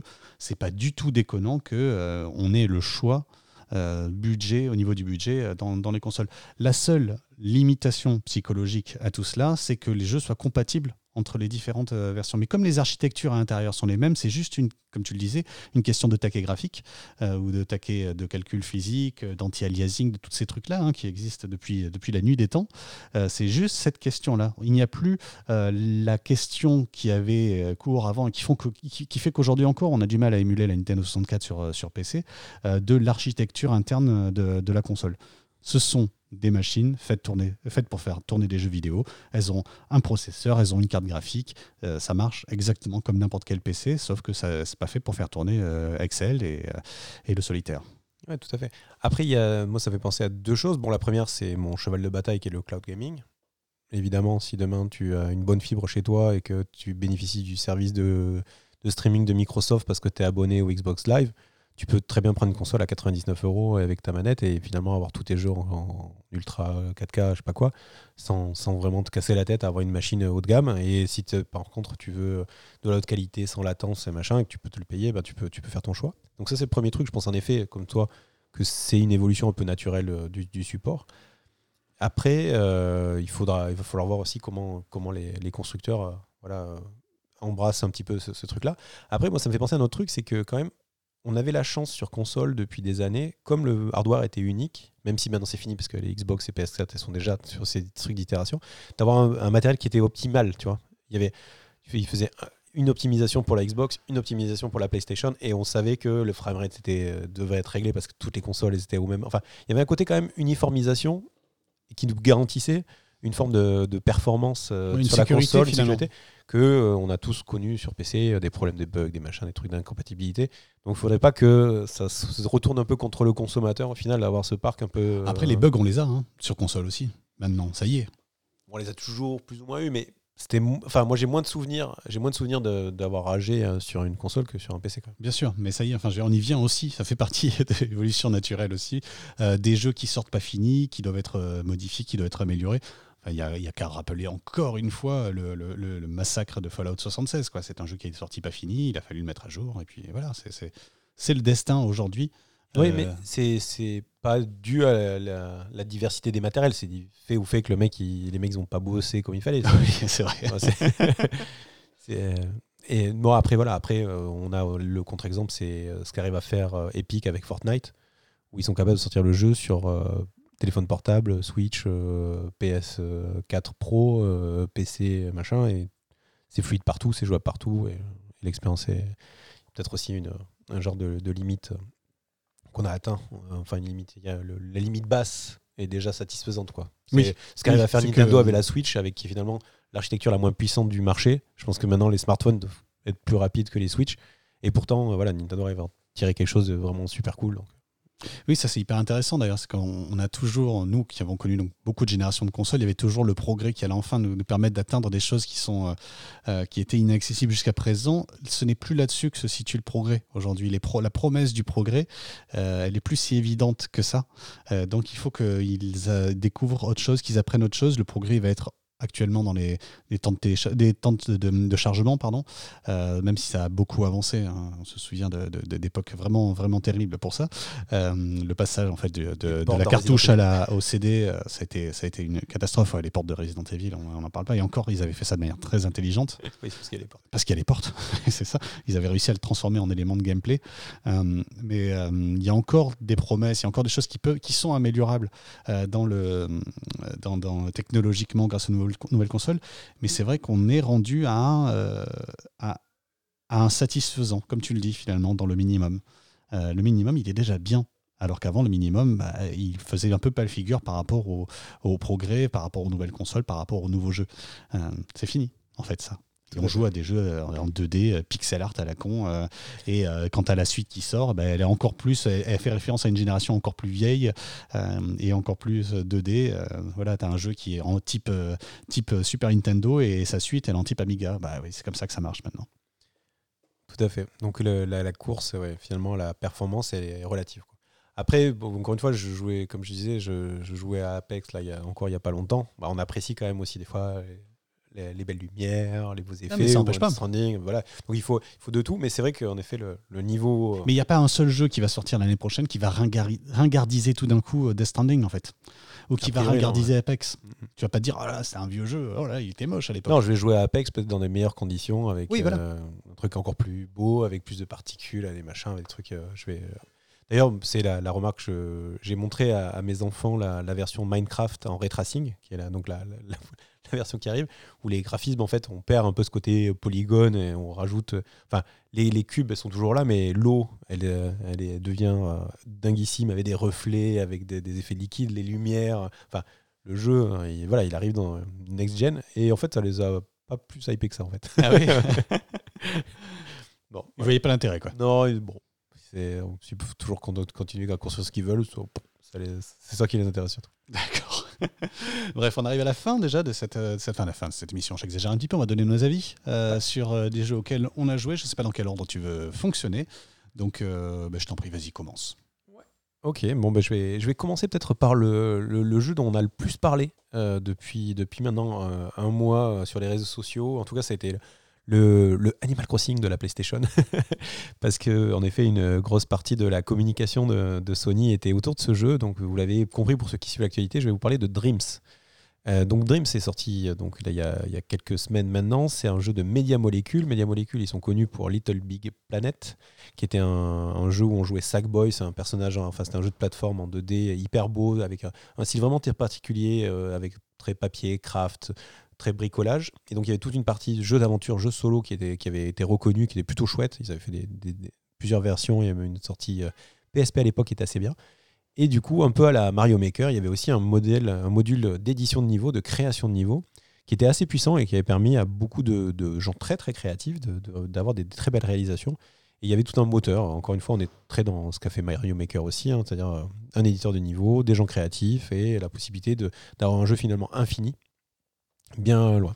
Et du coup, Media Molecule, depuis la, fin de Little Big Planet, travaille sur Dreams.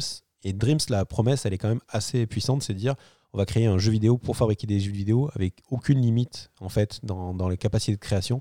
Vous allez pouvoir tout faire, vous allez pouvoir faire du quasiment du triple A euh, avec votre manette de PS4 euh, au fond de votre canapé. Donc euh, c'est avec cette sortie, avec ces éléments-là que le jeu est sorti. Donc j'ai eu la chance d'y jouer Day One.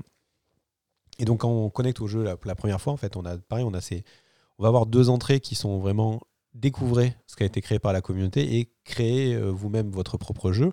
Il y a un petit in-between qui va être euh, l'aventure solo qui a été créée par Media Molecule pour montrer de, de, quoi le jeu est capable. Et donc voilà, donc on va se plonger là-dedans. Donc moi ce que j'ai fait comme tout le monde, j'ai commencé par l'aventure solo, qui se trouve être une euh, assez jolie aventure, une belle réussite, parce qu'en fait, elle montre bien la diversité, la richesse de l'outil, parce qu'on passe du platformer, d'un truc très, avec des personnages très forts, à des, choses un peu futuristes, en fait, où ils vont, mélanger un peu tout ce qui est capable de faire, qui est possible dans le jeu, au sein du même jeu, pour montrer, voilà, que ça soit une espèce de démo technique. Le problème de ça, c'est que justement, ça manque de conducteur et de, cohérence, donc objectivement, c'est pas hyper fun.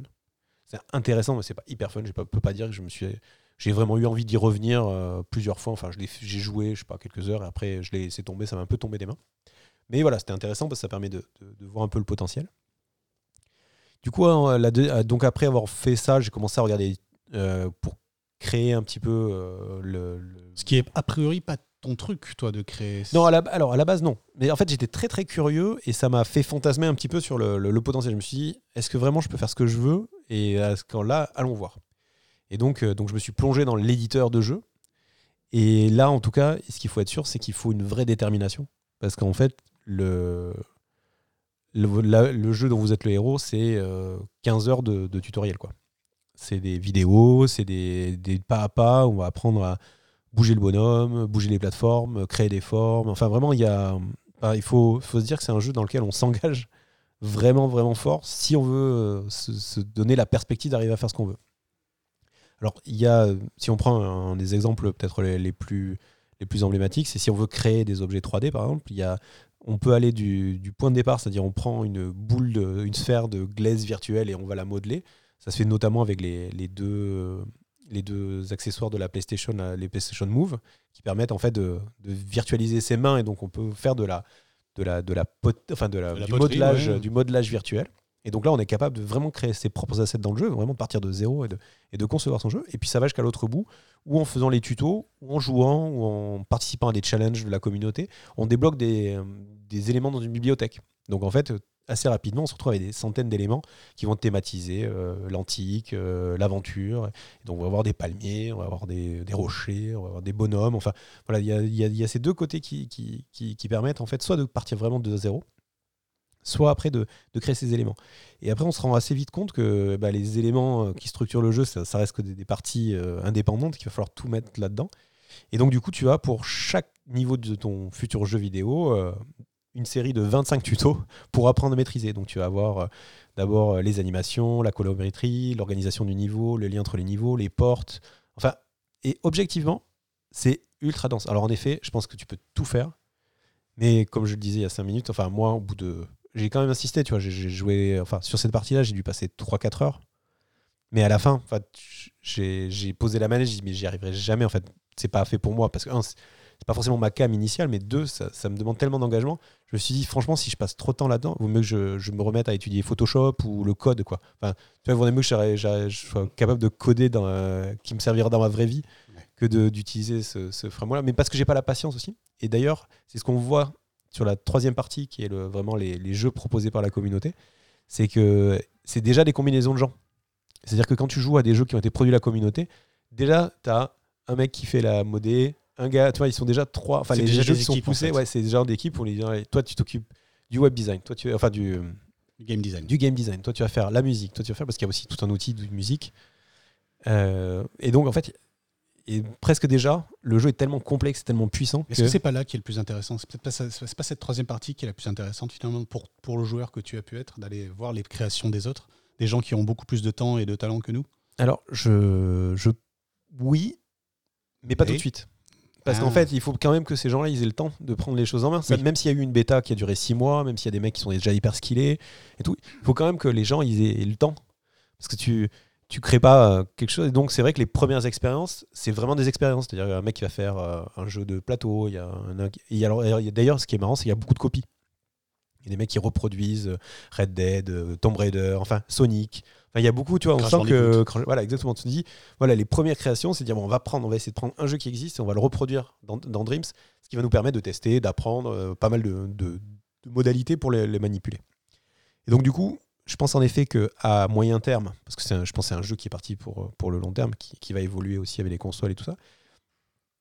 Parce qu'il y a, pour l'anecdote, il y avait quand même pas mal de rumeurs de dire est-ce que à terme, dans Dreams, il n'y aura pas un App Store, enfin, un store déjà où tu pourras acheter des jeux qui ont été créés par la communauté qui, sur laquelle ils auraient mis beaucoup d'énergie, ou même euh, d'exporter les jeux ailleurs. Il y avait même euh, à mon nez cette question-là. Est-ce que euh, comme RPG Maker en son temps, où des jeux sont sortis parce qu'ils ont été créés sur RPG Maker. Exactement, mais voilà, qui, qui avait un, RPG Maker ou un Game Maker, c'est déjà un, ou un Unity, c'est des trucs pour faire des jeux, tu vois, que tu vas vendre, enfin que tu vas partager. Là, il y a un jeu déjà dans le jeu. Bref. voilà, donc ça, je pense qu'il faut laisser un peu à la communauté de trouver ses stars, trouver son rythme, trouver monter les équipes. Euh, et, notamment, enfin moi, pour les premières expériences auxquelles j'ai joué, au-delà même de ce que j'ai pu essayer de faire, qui était assez euh, des, un platformer, euh, genre même pas la qualité du premier niveau, enfin même pas l'intelligence, enfin un truc de plateforme, genre j'ai pris le premier niveau de Mario et j'ai essayé de le reproduire. Quoi. c'est quand même c'est hyper dur de faire un jeu.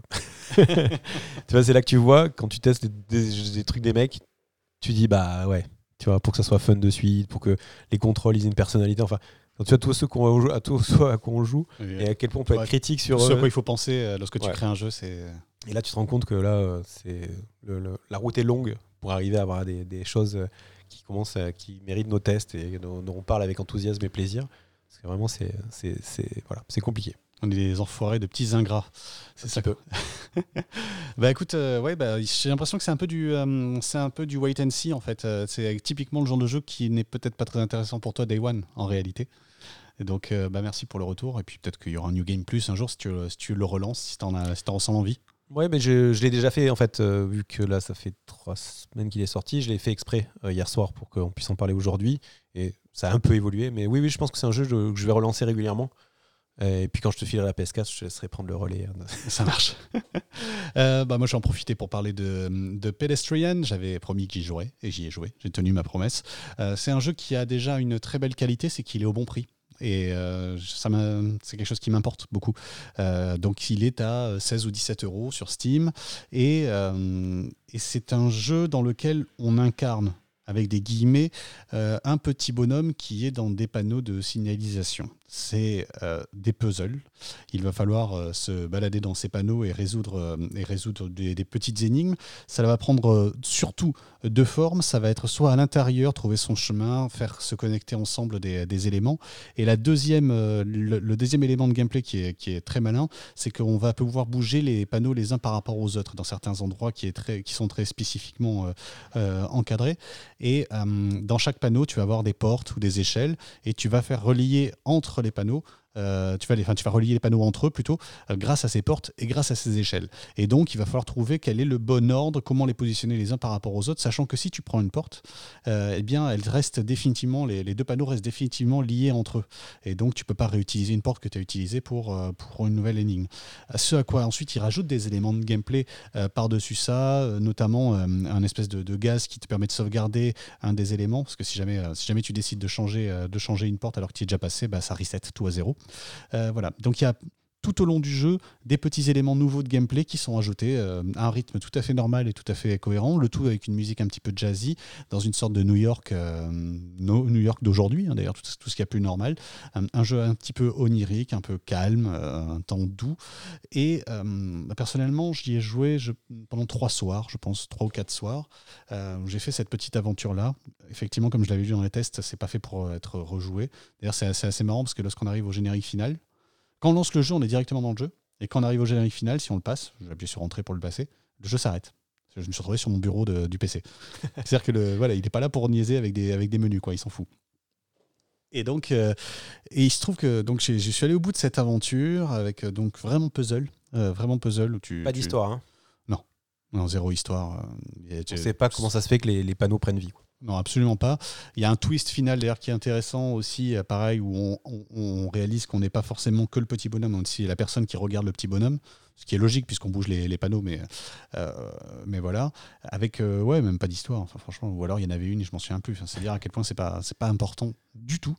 c'est un puzzle game avec un graphisme qui a marqué tout le monde, enfin tous les gens qui voient la, bande-annonce. L'univers est super. Et puis le puzzle est, bien, en fait, le, vraiment le principe du puzzle. J'étais un peu bloqué, mais pas trop. Euh, j'ai jamais eu besoin d'aller me d'aller m'aider sur internet. Euh, c'était pas trop frustrant. Il, fallait accepter le temps long et surtout ça m'a permis de faire que ça dure trois jours, comme je disais, ça, enfin trois quatre jours, je sais plus exactement, euh, parce qu'il y avait des moments où après avoir réussi une énigme, tu arrives sur la suivante, tu fais c'est bon, je suis crevé. j'arrête le jeu, je, me lance, je me lance NBA Touquet, et puis au moins comme ça, j'aurai pas le cerveau qui, qui, qui, fonctionnera, ou alors je, je, fais autre chose. Et ce qui fait que je suis revenu comme ça, par petites sessions, euh, et j'ai fini par euh, finir le jeu euh, voilà, avec, en, quelques, en quelques jours, oui. Mais si, si je garde l'information depuis tout à l'heure, c'est parce qu'en fait, j'ai été voir là, mon compte Steam pour savoir combien d'heures j'y ai passé sur le jeu. Mhm. Et, et, ce qu'il m'indique, c'est que j'y ai, ai, joué 3 heures. Ah oui. C'est rien. c'est rien du tout. Et en temps normal, je devrais dire 3 heures pour 17 euros. dis donc, vous exagérez les mecs. Mais non, en fait, parce que j'ai passé trois ou quatre jours. C'est exactement l'inverse de ce que j'avais dit euh, sur euh, euh, ce jeu qui est la, suite du jeu qui a été fait par les créateurs de Hotline Miami. Enfin, pas la suite d'ailleurs, le jeu qui a été créé par les, créateurs de Hotline Miami, Katana Zero, que j'ai plié en une soirée. Et c'était hyper décevant alors que j'ai peut-être passé 5 heures. Et là, j'ai passé 3 heures, mais sur un temps long. C'est un paradoxe subjectif euh, et qui fait que j'ai apprécié aussi cette aventure dans The Pedestrian, qui était vraiment. Euh, après coup, je me dis, bah, non, non, elle était vraiment le bon temps, en fait. C'était la bonne durée en réalité. Euh, et, donc je serais chaud s'il y a un Pedestrian 2 avec des nouveaux éléments de gameplay, avec toujours cet univers-là. ouais, j'ai vraiment passé, c'était vraiment une belle parenthèse, un bon moment. Bah, c'est vrai que dans cet univers des puzzle games, euh, on a le dernier qui a vraiment marqué, c'est The Witness, mais qui était vraiment tellement perché qu'il te mettait dans la tête que de toute façon, tu n'étais pas du tout assez intelligent pour. Ah non, mais c'est pas possible. Et du coup, c'est vrai qu'on n'a pas tant de, de, de, jeux comme ça équilibrés. Euh, on va en reparler un petit peu là, mais il y, a un Baba Is You aussi qui, a, démontré aussi une forme de, de puzzle intelligent. Et donc, euh, du coup, ce pédestrian est un peu dans cette, euh, mouvance. C'est un, truc un peu plus équilibré, un peu plus accessible. Ouais, quand même plus accessible, moins exigeant, moins frustrant en réalité. ça te triture les ménages, ménages quand même. Tu es, tu es content lorsque tu réussis à comprendre. parfois, tu es bloqué. Tu te dis, c'est impossible. Et quand tu comprends, bah, tu es, vraiment, vraiment fier. mais on est à des années-lumière de, Baba qui, qui, comme je l'avais déjà dit, voilà, c'est une expérience une expérience qui est vraiment traumatisante, Baba Is Et du coup, pour l'info, il y a une. Parce que en préparant cette émission, j'ai pu aller moi aussi mettre les doigts un peu dessus, puisqu'il y a une démo qui est disponible sur Steam. Donc, je ne peux pas vous dire, j'ai joué moi une heure juste pour, pour découvrir un peu l'univers. Je suis pas un grand, grand fan de, de puzzle, même si je, je n'hésite pas à essayer de les, à les essayer. Mais euh, donc voilà, donc si vous voulez vous donner un avis hein, avant de, de passer à l'acte d'achat, vous avez la, la, première heure de jeu qui est, qui est dispo, qui, qui, je pense voilà, résume bien ce que, tu, ce que tu as dit en termes de, de mécanique de gameplay, pour savoir si on a envie d'aller plus loin. En tout cas, c'est un jeu qu'ils ont mis, je crois, 7 ans à réaliser, une petite équipe, euh, entre potes quasi. Enfin voilà. Euh, ah bah, bah c'est simple, hein, comme je disais. Je parle de ah, The, Pedestrian. Ouais, The ah, Pedestrian, c'est un jeu qu'ils ont mis aussi 7 ans à faire, qui a une bande de potes. Et donc, du coup, il y, a la, il y a la démo si vous voulez aller, ah bah euh, si vous, voulez euh. essayer euh, avant de, de passer à l'acte d'achat. Même si je pense qu'en effet, si vous êtes amateur de puzzle game, c'est un no-brainer, foncez quoi. Ouais, ouais, franchement, euh, c'est le, bon, le bon jeu. C'est le bon jeu pour, euh, pour se faire plaisir, pour un petit puzzle gamer euh, comme moi qui n'est pas, qui se considère pas comme le génie ultime du puzzle game. le niveau de difficulté est juste, est juste très bien pensé. On est au bon, on est au bon curseur. Et c'est peut-être l'une des plus grosses difficultés dans un puzzle game, c'est de mettre le bon curseur de la difficulté. Donc, donc bravo, bravo messieurs. Et oui, et puis Baba on, on en reparlera, hein, je pense, un de ces jours. Donc voilà pour The Pedestrian, c'est un conseil. C'est un conseil. Et toi, tu as testé Kentucky euh, Route Zero. Tu l'as enfin. Euh, tu nous l'avais promis et tu as tenu ta promesse. Tout à fait. En fait, il était sorti le jour où il sortait le lendemain de l'enregistrement de, l'épisode précédent. Donc, euh, j'étais assez chaud. alors, pour ceux qui connaissent pas du tout, qui n'ont pas trop entendu parler ou qui ont regardé de loin, donc Kentucky Route Zero, c'est un jeu qui, qui, est sorti en 2013. Le premier épisode est sorti en 2013, donc à une époque où c'était quand même le, il y avait une vraie nouvelle énergie depuis 2-3 ans euh, sur, la, sur la scène indépendante. Il y avait vraiment une, énergie créatrice, il y avait l'envie d'explorer, d'avoir des nouvelles euh, manières de, raconter des histoires. Enfin, donc il y avait quelque chose, quelque chose de, très arty, il y avait une, prise de parole, donc un jeu très narratif. donc il avait pas mal fait le buzz et du coup les mecs ont sorti euh, tous les 2-3 ans un épisode. Et pour arriver à sortir le cinquième et dernier chapitre là en décembre dernier, avec un et puis du coup qui a été réalisé finalement sur les, les consoles dans une, un mode TV. Euh, qui est sorti sur console dans un mode TV. Ouais, exactement. et du coup, euh, et, autre chose très très intéressante de cette sortie, euh, donc elle est en français. Parce qu'il se trouve que Kentucky Zero, c'est un jeu très très très très bavard. Et du coup, moi, j'avais fait le premier, peut-être en bout du deuxième épisode à l'époque, en anglais. Et donc déjà, comme on est dans un univers un peu arty, un peu perché, avec des messages un peu perchés, c'est vrai que quand t'es pas dans ta langue natale, ça peut être un peu plus dur de rentrer. Ouais, un peu frustrant, t'as l'impression de rater des trucs, quoi. Ouais, tu, tu, tu, sais pas trop à quel moment ils utilisent du deuxième degré ou du premier degré. Donc euh, là, c'est intéressant, le jeu est en français.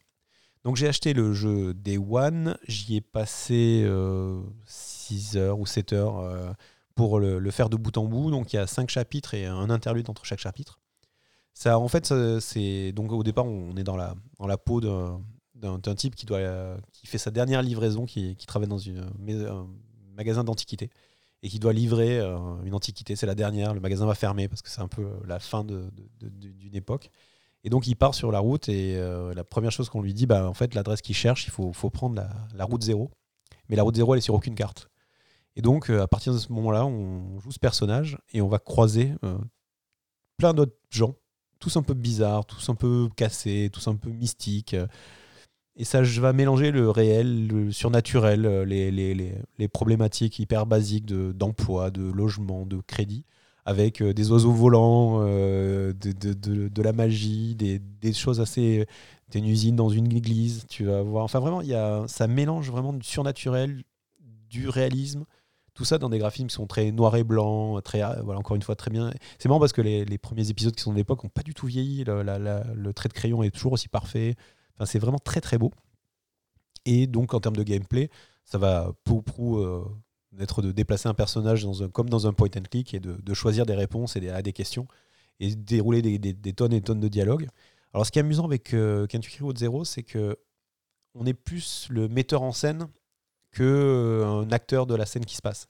C'est-à-dire que finalement, nos, tous nos choix, ils vont pas vraiment impacter le déroulement du jeu, mais ils vont euh, en fait impacter la manière qu'on va avoir les gens de réagir autour de, autour de ces choix, et, euh, finalement de, de, de, se donner l'impression de s'approprier un petit peu l'univers dans lequel on est.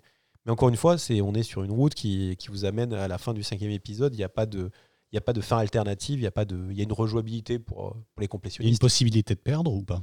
Il n'y a pas de possibilité de perdre, par exemple. Non, c'est vraiment l'aventure se déroule, donc c'est très linéaire. Et dans, cette aventure, donc on va avoir beaucoup de dialogues, on va apprendre à connaître des personnages, on va, halluciner, on va avoir des vraiment plein de, il y a des, dizaines et des dizaines de pépites en termes de, scénographie. On va avoir des, vraiment des, scrolls, de- de- des, parallaxes, des mises en abîme, des plongeons, des, enfin, c'est des systématiquement plein de petites perles de gameplay qui viennent vraiment prolonger l'immersion et donc du coup on n'a jamais l'impression d'être un spectateur passif. Alors il y a quelques longueurs, on va pas se mentir, il y a des fois où tu te dis bon allez les gars, ouh, sur la fin des chapitres, des fois tu dis bon allez, je sens que Ouais. ça touche à la fin là, allez hop hop hop. Mais euh, franchement on, on sort de là en fait et moi ce, ce que j'avais mis sur Twitter, c'est qu'on finit le jeu et un peu comme dans certains films un peu méta ou séries méta, ta première envie c'est d'aller tout fouiller internet pour euh, trouver des interviews des auteurs, des, créatifs, de, de comprendre comment ils ont créé la musique, parce que la musique est dinguissime. D'ailleurs, le, le, la, on annonce, la bande originale est sur euh, tous les réseaux, Spotify, euh, Apple, tout ça.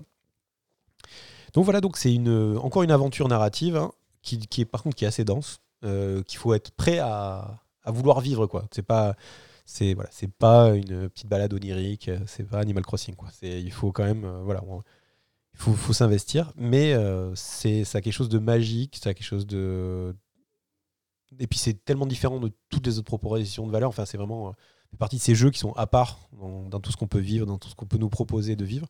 Donc voilà, donc je, je vous le conseille très très très chaleureusement pour un peu que vous ayez envie de, de, de- vivre une aventure onirique, de, lire une histoire et de, des fois de trouver ça un peu perché.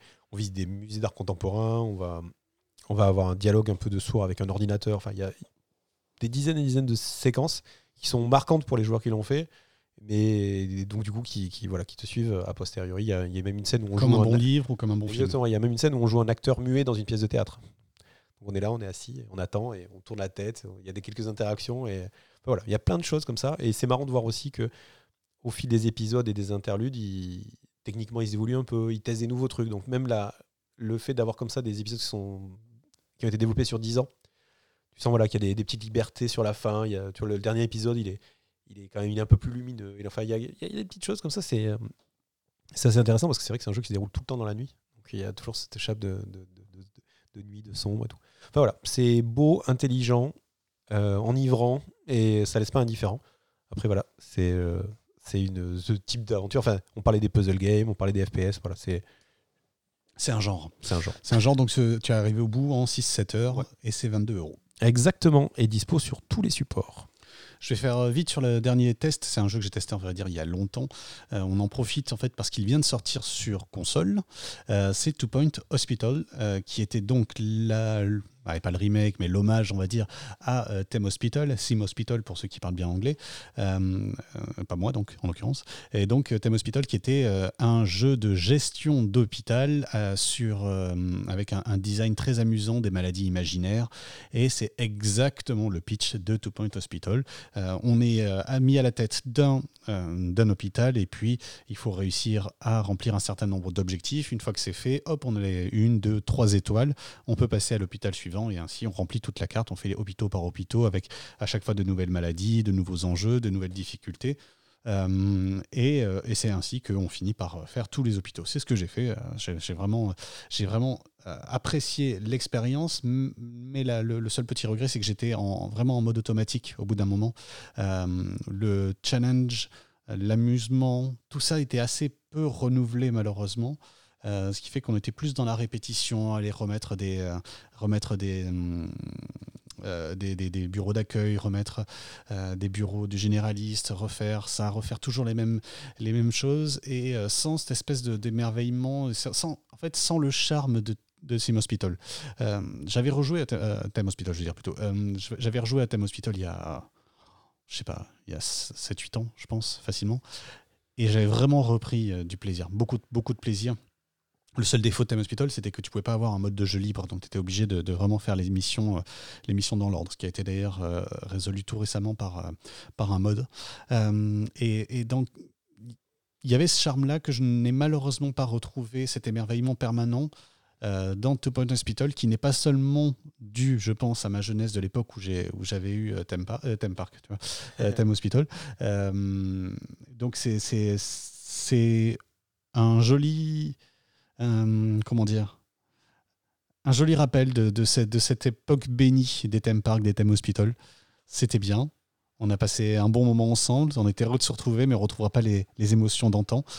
Si vous voulez reprendre un shoot de ces émotions d'antan, un jeu de gestion pas trop exigeant, mais pas débile non plus. On n'est pas sur. Euh, enfin, débile, c'est méchant. Mais on n'est pas sur les euh, Zo, euh, Tycoon, les trucs qui viennent de sortir, où clairement les jeux sont uniquement dans le, la décoration. ils sont dans faire un joli univers, un joli parc d'attractions, un joli zoo. ou le Jurassic World d'ailleurs aussi était sur le, même, sur le même modèle. Il y a quand même un petit peu plus de gestion dans Two Point Hospital, mais on ne peut pas dire que ce soit le challenge ultime. la difficulté, elle n'est pas non plus oufissime. Euh, et, d'ailleurs, heureusement, parce que si elle l'était, ça serait mal dosé. Ça serait, serait probablement pas au bon endroit, en fait, la difficulté. Euh, donc, euh, je suis content de le voir arriver sur, sur, les, sur les consoles. Moi, je vais pas le relancer pour, pour l'occasion. et ils ont l'air d'avoir bien travaillé, en plus, l'adaptation sur console. mais c'est pour un public averti.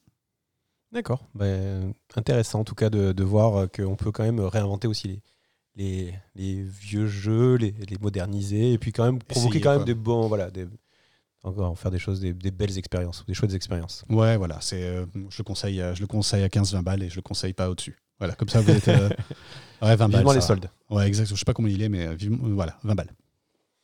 Alors, bah, vu que tu es chaud là, c'est dis-nous à quoi tu vas jouer. J'ai un, jeu vraiment prévu pour les, semaines à venir. Euh, je m'étais promis que je me lancerais dans Metro Exodus à la sortie de l'Epic Game Store euh, il y a un an. Et je me suis dit, de toute façon, moi j'ai pas de batterie, je m'en fiche, je peux très bien jouer sur Epic, sur Steam, sur tout ce que tu veux. Mais il se trouve que l'Epic, je le lance jamais. Et, et que j'ai découvert l'arrivée sur Steam de Metro Exodus là il y a quelques semaines, en promo en plus, ce qui ne gâche rien. Et j'ai craqué, j'ai sorti la carte bleue et donc j'ai euh, fait l'acquisition de Metro Exodus, donc qui est le troisième épisode de cette série dont j'avais adoré les deux premiers, euh, les deux premiers épisodes. vraiment, c'était, c'était vraiment une chouette expérience avec une ambiance à la Stalker, directement influencée, un petit peu côté euh, russe, post-apocalyptique. ils ont décidé que ça se passerait sur un train, d'ailleurs pour un métro, ce qui est assez, ce qui est assez amusant. J'espère que l'ambiance sera au rendez-vous, j'espère que tout, sera, ça, tout ça sera au niveau du premier et même du deuxième, euh, même si j'avais forcément préféré le premier parce que la, claque, elle était, elle était là. Euh, c'était Métro 2033, je crois, le premier. Euh, donc voilà, moi, ces prochaines semaines, je compte les consacrer à Métro Exodus. Voilà, donc un FPS post-aplo. Ouais, FPS post-apo, narratif, euh, vraiment une histoire. Euh, on n'est pas là pour, on n'est pas du multi. Hein. là, c'est clairement tu suis, euh, tu suis l'aventure donc de réfugiés en gros, hein, qui fuient, qui, si j'ai bien suivi, hein, qui fuient la ville parce que elle est de plus en plus envahie par les monstres et qu'il faut aller essayer de trouver une, une solution ailleurs. ouais, post-apo, narratif, super histoire pour peu qu'on aime les, les, les, trucs sombres, tristes avec des enfants qui meurent en Russie, quoi. Mais qui meurent de froid, donc ça va. Ok. Donc voilà, vous savez donc quand vous vous trouvez. Exactement. Bah, j'avais adoré Stalker. Euh, j'avais bien aimé, euh, même beaucoup aimé ces, ces métros euh, Stalker Call of Pripyat, qui est, qui est dans mon top 10 de tous les temps, qui est un chef-d'œuvre. donc, beaucoup aimé ces métros Exodus, qui m'ont, enfin, ces métros pas Exodus en l'occurrence, les précédents, qui m'ont donné un, petit peu de, un petit peu de Stalker, un petit shoot de Stalker, exactement comme Two Point Hospital m'a donné un petit shoot de Theme, Hospital. et donc, bah, je vais continuer à me, me shooter en attendant, en attendant peut-être un nouveau Stalker ou une nouvelle émotion de ce genre-là. Peut-être un jour, ça serait bien. Très bien. Et donc toi, tu as décidé de te confronter à Baba Is You Ouais, bah, à, force à, force d'en parler, à force d'en entendre parler, à force de, on l'a même, enfin tu l'as même désigné. Comme moi aussi, j'ai commencé à y jouer. Euh, j'ai commencé à y rejouer euh, puisque moi j'ai désigné comme Gauthier alors que je le possédais pas, ce machin. Ouais. C'est incroyable ce jeu, incroyable. Alors bon, moi j'ai commencé à jouer, donc je vous en parlerai peut-être. Euh, on fera peut-être un une vraie review hein, euh, sur un épisode euh, dans, les, dans, les, dans les mois qui viennent. Donc voilà, donc c'est. Oh, t'as l'air enthousiaste, c'est fou. Non, je suis pas très enthousiaste. J'avoue, j'ai commencé un petit peu et euh, ça m'a de suite pris la tête. Ah enfin, bah c'est très prise de tête, hein, c'est un puzzle game. Et du coup, voilà. Donc je le fais plus par curiosité, par, pour ma culture vidéoludique. Juste pour, voilà, pour, pour pas être spectateur de ce truc-là, mais pour, pour l'avoir joué. J'ai fait les 3-4 premiers tableaux, mais j'ai je suis pas, je suis pas encore arrivé au moment où de la frustration se transforme de la fierté quoi. Tu vois, je suis pour l'instant ça m'agace plus que pas assez frustré. Ouais, je, je sais pas. En tout cas, voilà, ça, j'ai pas eu cette épiphanie de ah, ça y est, j'ai compris que Baba is rock et rock is flying, je sais pas quoi. Mais ah c'est les conversations que tu as autour de ce jeu qui sont incroyables. Oui, voilà. Donc après, peut-être qu'on va pouvoir, on va peut-être trouver un groupe dédié euh, sur notre Discord. sur, euh, Attends, Waters il sync. Mais alors, euh, non, non, enfin, c'est un, jeu incroyable. C'est vrai que tu commences à parler comme ça au bout d'un moment. Oui, c'est ça. Tu, je trouve que la, après, c'est très intéressant, la mécanique, la, la réflexion qu'il y a derrière tout ça. Enfin, je suis très intéressé par le jeu en lui-même. Après, je, vu que je, sais déjà d'avance que je vais pas beaucoup m'amuser, je sais pas encore le temps que je vais y consacrer. en tout cas, c'était intéressant pour moi de, m'y lancer. Ah, c'est vrai que c'est une expérience. Moi, ce que j'avais dit euh, il y a quelques semaines, euh, c'était que pour moi, c'est un jeu où quand tu es devant, tu te sens comme un imbécile et dès que tu réussis une énigme, tu te sens comme un génie. Et donc, euh, il y a ce côté-là vraiment de récompense incroyable quand tu finis par parvenir à résoudre une énigme. Mais qu'est-ce que c'est frustrant avant Qu'est-ce que c'est énervant C'est-à-dire qu'il y a trois éléments tu peux les, tu peux les mettre dans deux ordres différents et, pourtant tu n'arrives pas à trouver la, la solution. C'est ça qui rend fou. C'est ça. Et c'est pour ça, en fait, un, je me suis permis de le prendre parce que j'ai en parallèle, j'ai acheté Astral Chain. Je suis passé devant une boutique euh, et j'ai vu qu'il était en occasion, donc je l'ai. Parce que j'en avais déjà parlé, c'est un jeu qui m'attirait un peu, mais je n'avais pas du tout envie de l'acheter en démat à 60 balles ou je sais pas combien il est sur le, e-shop. Donc là, je l'ai trouvé pas trop cher euh, chez, Micromania, tout simplement, parce que je, je pense qu'on peut acheter de l'occasion ailleurs. Enfin, si sur les sites d'occasion, mais. Oui, et puis il y a certains quartiers dans Paris peut-être, mais bon, bref. Bref, donc du coup, j'ai eu l'occasion d'acheter. Donc, euh, donc, on en parlait tout à l'heure. C'est un jeu euh, donc, euh, de Platinum Game, connu pour, pour ses, ses jeux d'action, baston, à la Bayonetta, très rapide, à la Nier Automata, où vraiment c'est l'enchaînement de combos qui, qui, va, qui va primer, enfin arriver à, combiner les attaques de distance, les attaques de près, développer ses pouvoirs et tout ça avec une certaine forme de, de rythme qui fait voilà très film d'action euh, de, kung-fu enfin voilà. Bref leur savoir-faire il est vraiment dans ce dans cette, euh, cette ce type d'action. Je disais tout à l'heure déjà j'ai essayé Bayonetta. Je trouvais le gameplay sympa mais je suis pas du tout rentré dans le dans le dans le personnage dans l'histoire. Et du coup, Astral Chain, euh, j'en ai discuté notamment avec, avec un de nos lecteurs, enfin notre, un de nos auditeurs sur, qui sur, sur, Twitter. Et il me disait non mais après il y, a la, il y a la partie aussi enquête qui est assez intéressante. Et donc j'ai fait moi les premières, euh, j'ai joué quelques heures, vraiment je suis tout au début. Et en fait c'est vrai que entre chaque séquence de baston euh, qui te met, voilà, dont je, vous testerai la prochaine fois, il y a, y a des petits moments où il faut aller euh, interroger des, des, gens, essayer de mener l'enquête. Donc ça casse un peu ce côté baston frénétique qu'il y avait dans Bayonetta. Le, le jeu est assez beau. Enfin bref, euh, j'achète bien ce côté euh, action, enquête, euh, débridée japonaise. Et puis ça, voilà. Puis, et donc avec un Baba Is You, ça fait une espèce d'équilibre intersidéral dans, dans, mon, dans mon activité de joueur. où, voilà, je peux aller m'enquiquiner à essayer de, de, trouver une combinaison. Et puis quand j'en ai marre, je vais, je vais mettre quelques coups de, quelques coups de savate et de, et de, de voilà, dans, dans, dans, dans Astral Chain. Donc premier, premières heures de jeu, super enthousiaste sur Astral Chain. En tout cas, je suis très content d'avoir d'avoir commit. Et puis voilà, puis euh, comme je suis retombé un peu dans Apex, il y aura un peu d'Apex aussi. Euh, dans tes semaines à venir. Dans les hein. semaines à venir après moi, pour ce qui est le deuxième, j'hésite. J'ai toujours donc dans la tête, pour la raison que j'expliquais tout à l'heure sur Factorio Satisfactory, qui est donc euh, une sorte de Factorio en 3D où tu vas créer ton usine sur une planète euh, distante, et euh, Grim Fandango aussi, qui était sorti en remake C'est dans la nostalgie, Switch. Hein. j'avoue. et je l'ai jamais testé en fait à l'époque. Je, je, rêvais devant ce jeu, devant Grim Fandango. Là, il est sorti, il était à 3 balles sur, sur Switch. J'ai fini par le prendre je verrai peut-être que je me lancerai. Ça doit pas être une, ça doit pas être une aventure trop longue en plus. Et, hum, et puis, euh, et puis voilà, il y a un côté euh, bah, très différent aussi finalement au niveau du rythme euh, que, que, ce que va me proposer Metro. et puis le même le ton, tout, tout est différent. C'est bien d'avoir son équilibre. Comme ça. Bon, puis on a la chance d'avoir voilà, suffisamment de plateformes, d'offres pour, pour, pouvoir, pour pouvoir se, se, faire plaisir et du coup trouver un, un temps pour chaque chose. Quoi plus les coach canap, euh, les, les de NBA 2K, tout ça. Évidemment, les sessions NBA 2K, les heures perdues sur Rimworld. Un jour, je parlerai de Rimworld. Et euh, bien sûr, toujours dans un coin de ma tête, euh, d'acheter Oxygen Not Included. ça, restera le, jeu de distance que, que jamais j'oserais lancer. ça marche. Bon, ben voilà, c'est tout pour aujourd'hui. Hein. C'était une bonne petite émission de 1h40. Euh, donc voilà, donc euh, bah, merci d'être resté jusqu'à la fin. ouais, merci de l'avoir suivi. Donnez, donnez, votre avis si vous n'êtes pas d'accord. Si vous êtes d'accord, on sera, on sera, curieux de le lire. Ouais, euh, à noter que pour Katana Zero, on sait hein, que c'est pas euh, c'est pas les mêmes types euh, que, que Hotline Miami. Enfin, Je me suis planté à ce point-là? Ouais. Ah, ok, bah, c'est pas grave. mais bon, voilà. Donc n'hésitez pas, vous pouvez venir vous plaindre aussi hein, sur Twitter, on est là pour vous accueillir. N'hésitez pas à partager, à liker, à mettre des étoiles, à nous mettre des commentaires et surtout euh, voilà, à partager le, le podcast avec vos amis et, et vos proches. C'est comme ça qu'on se fait connaître aujourd'hui dans ce milieu ultra compétitif du podcast jeux vidéo. Donc voilà, n'hésitez pas. Et puis encore merci d'être fidèles et de plus en plus nombreux à nous écouter. Salut À bientôt, au revoir.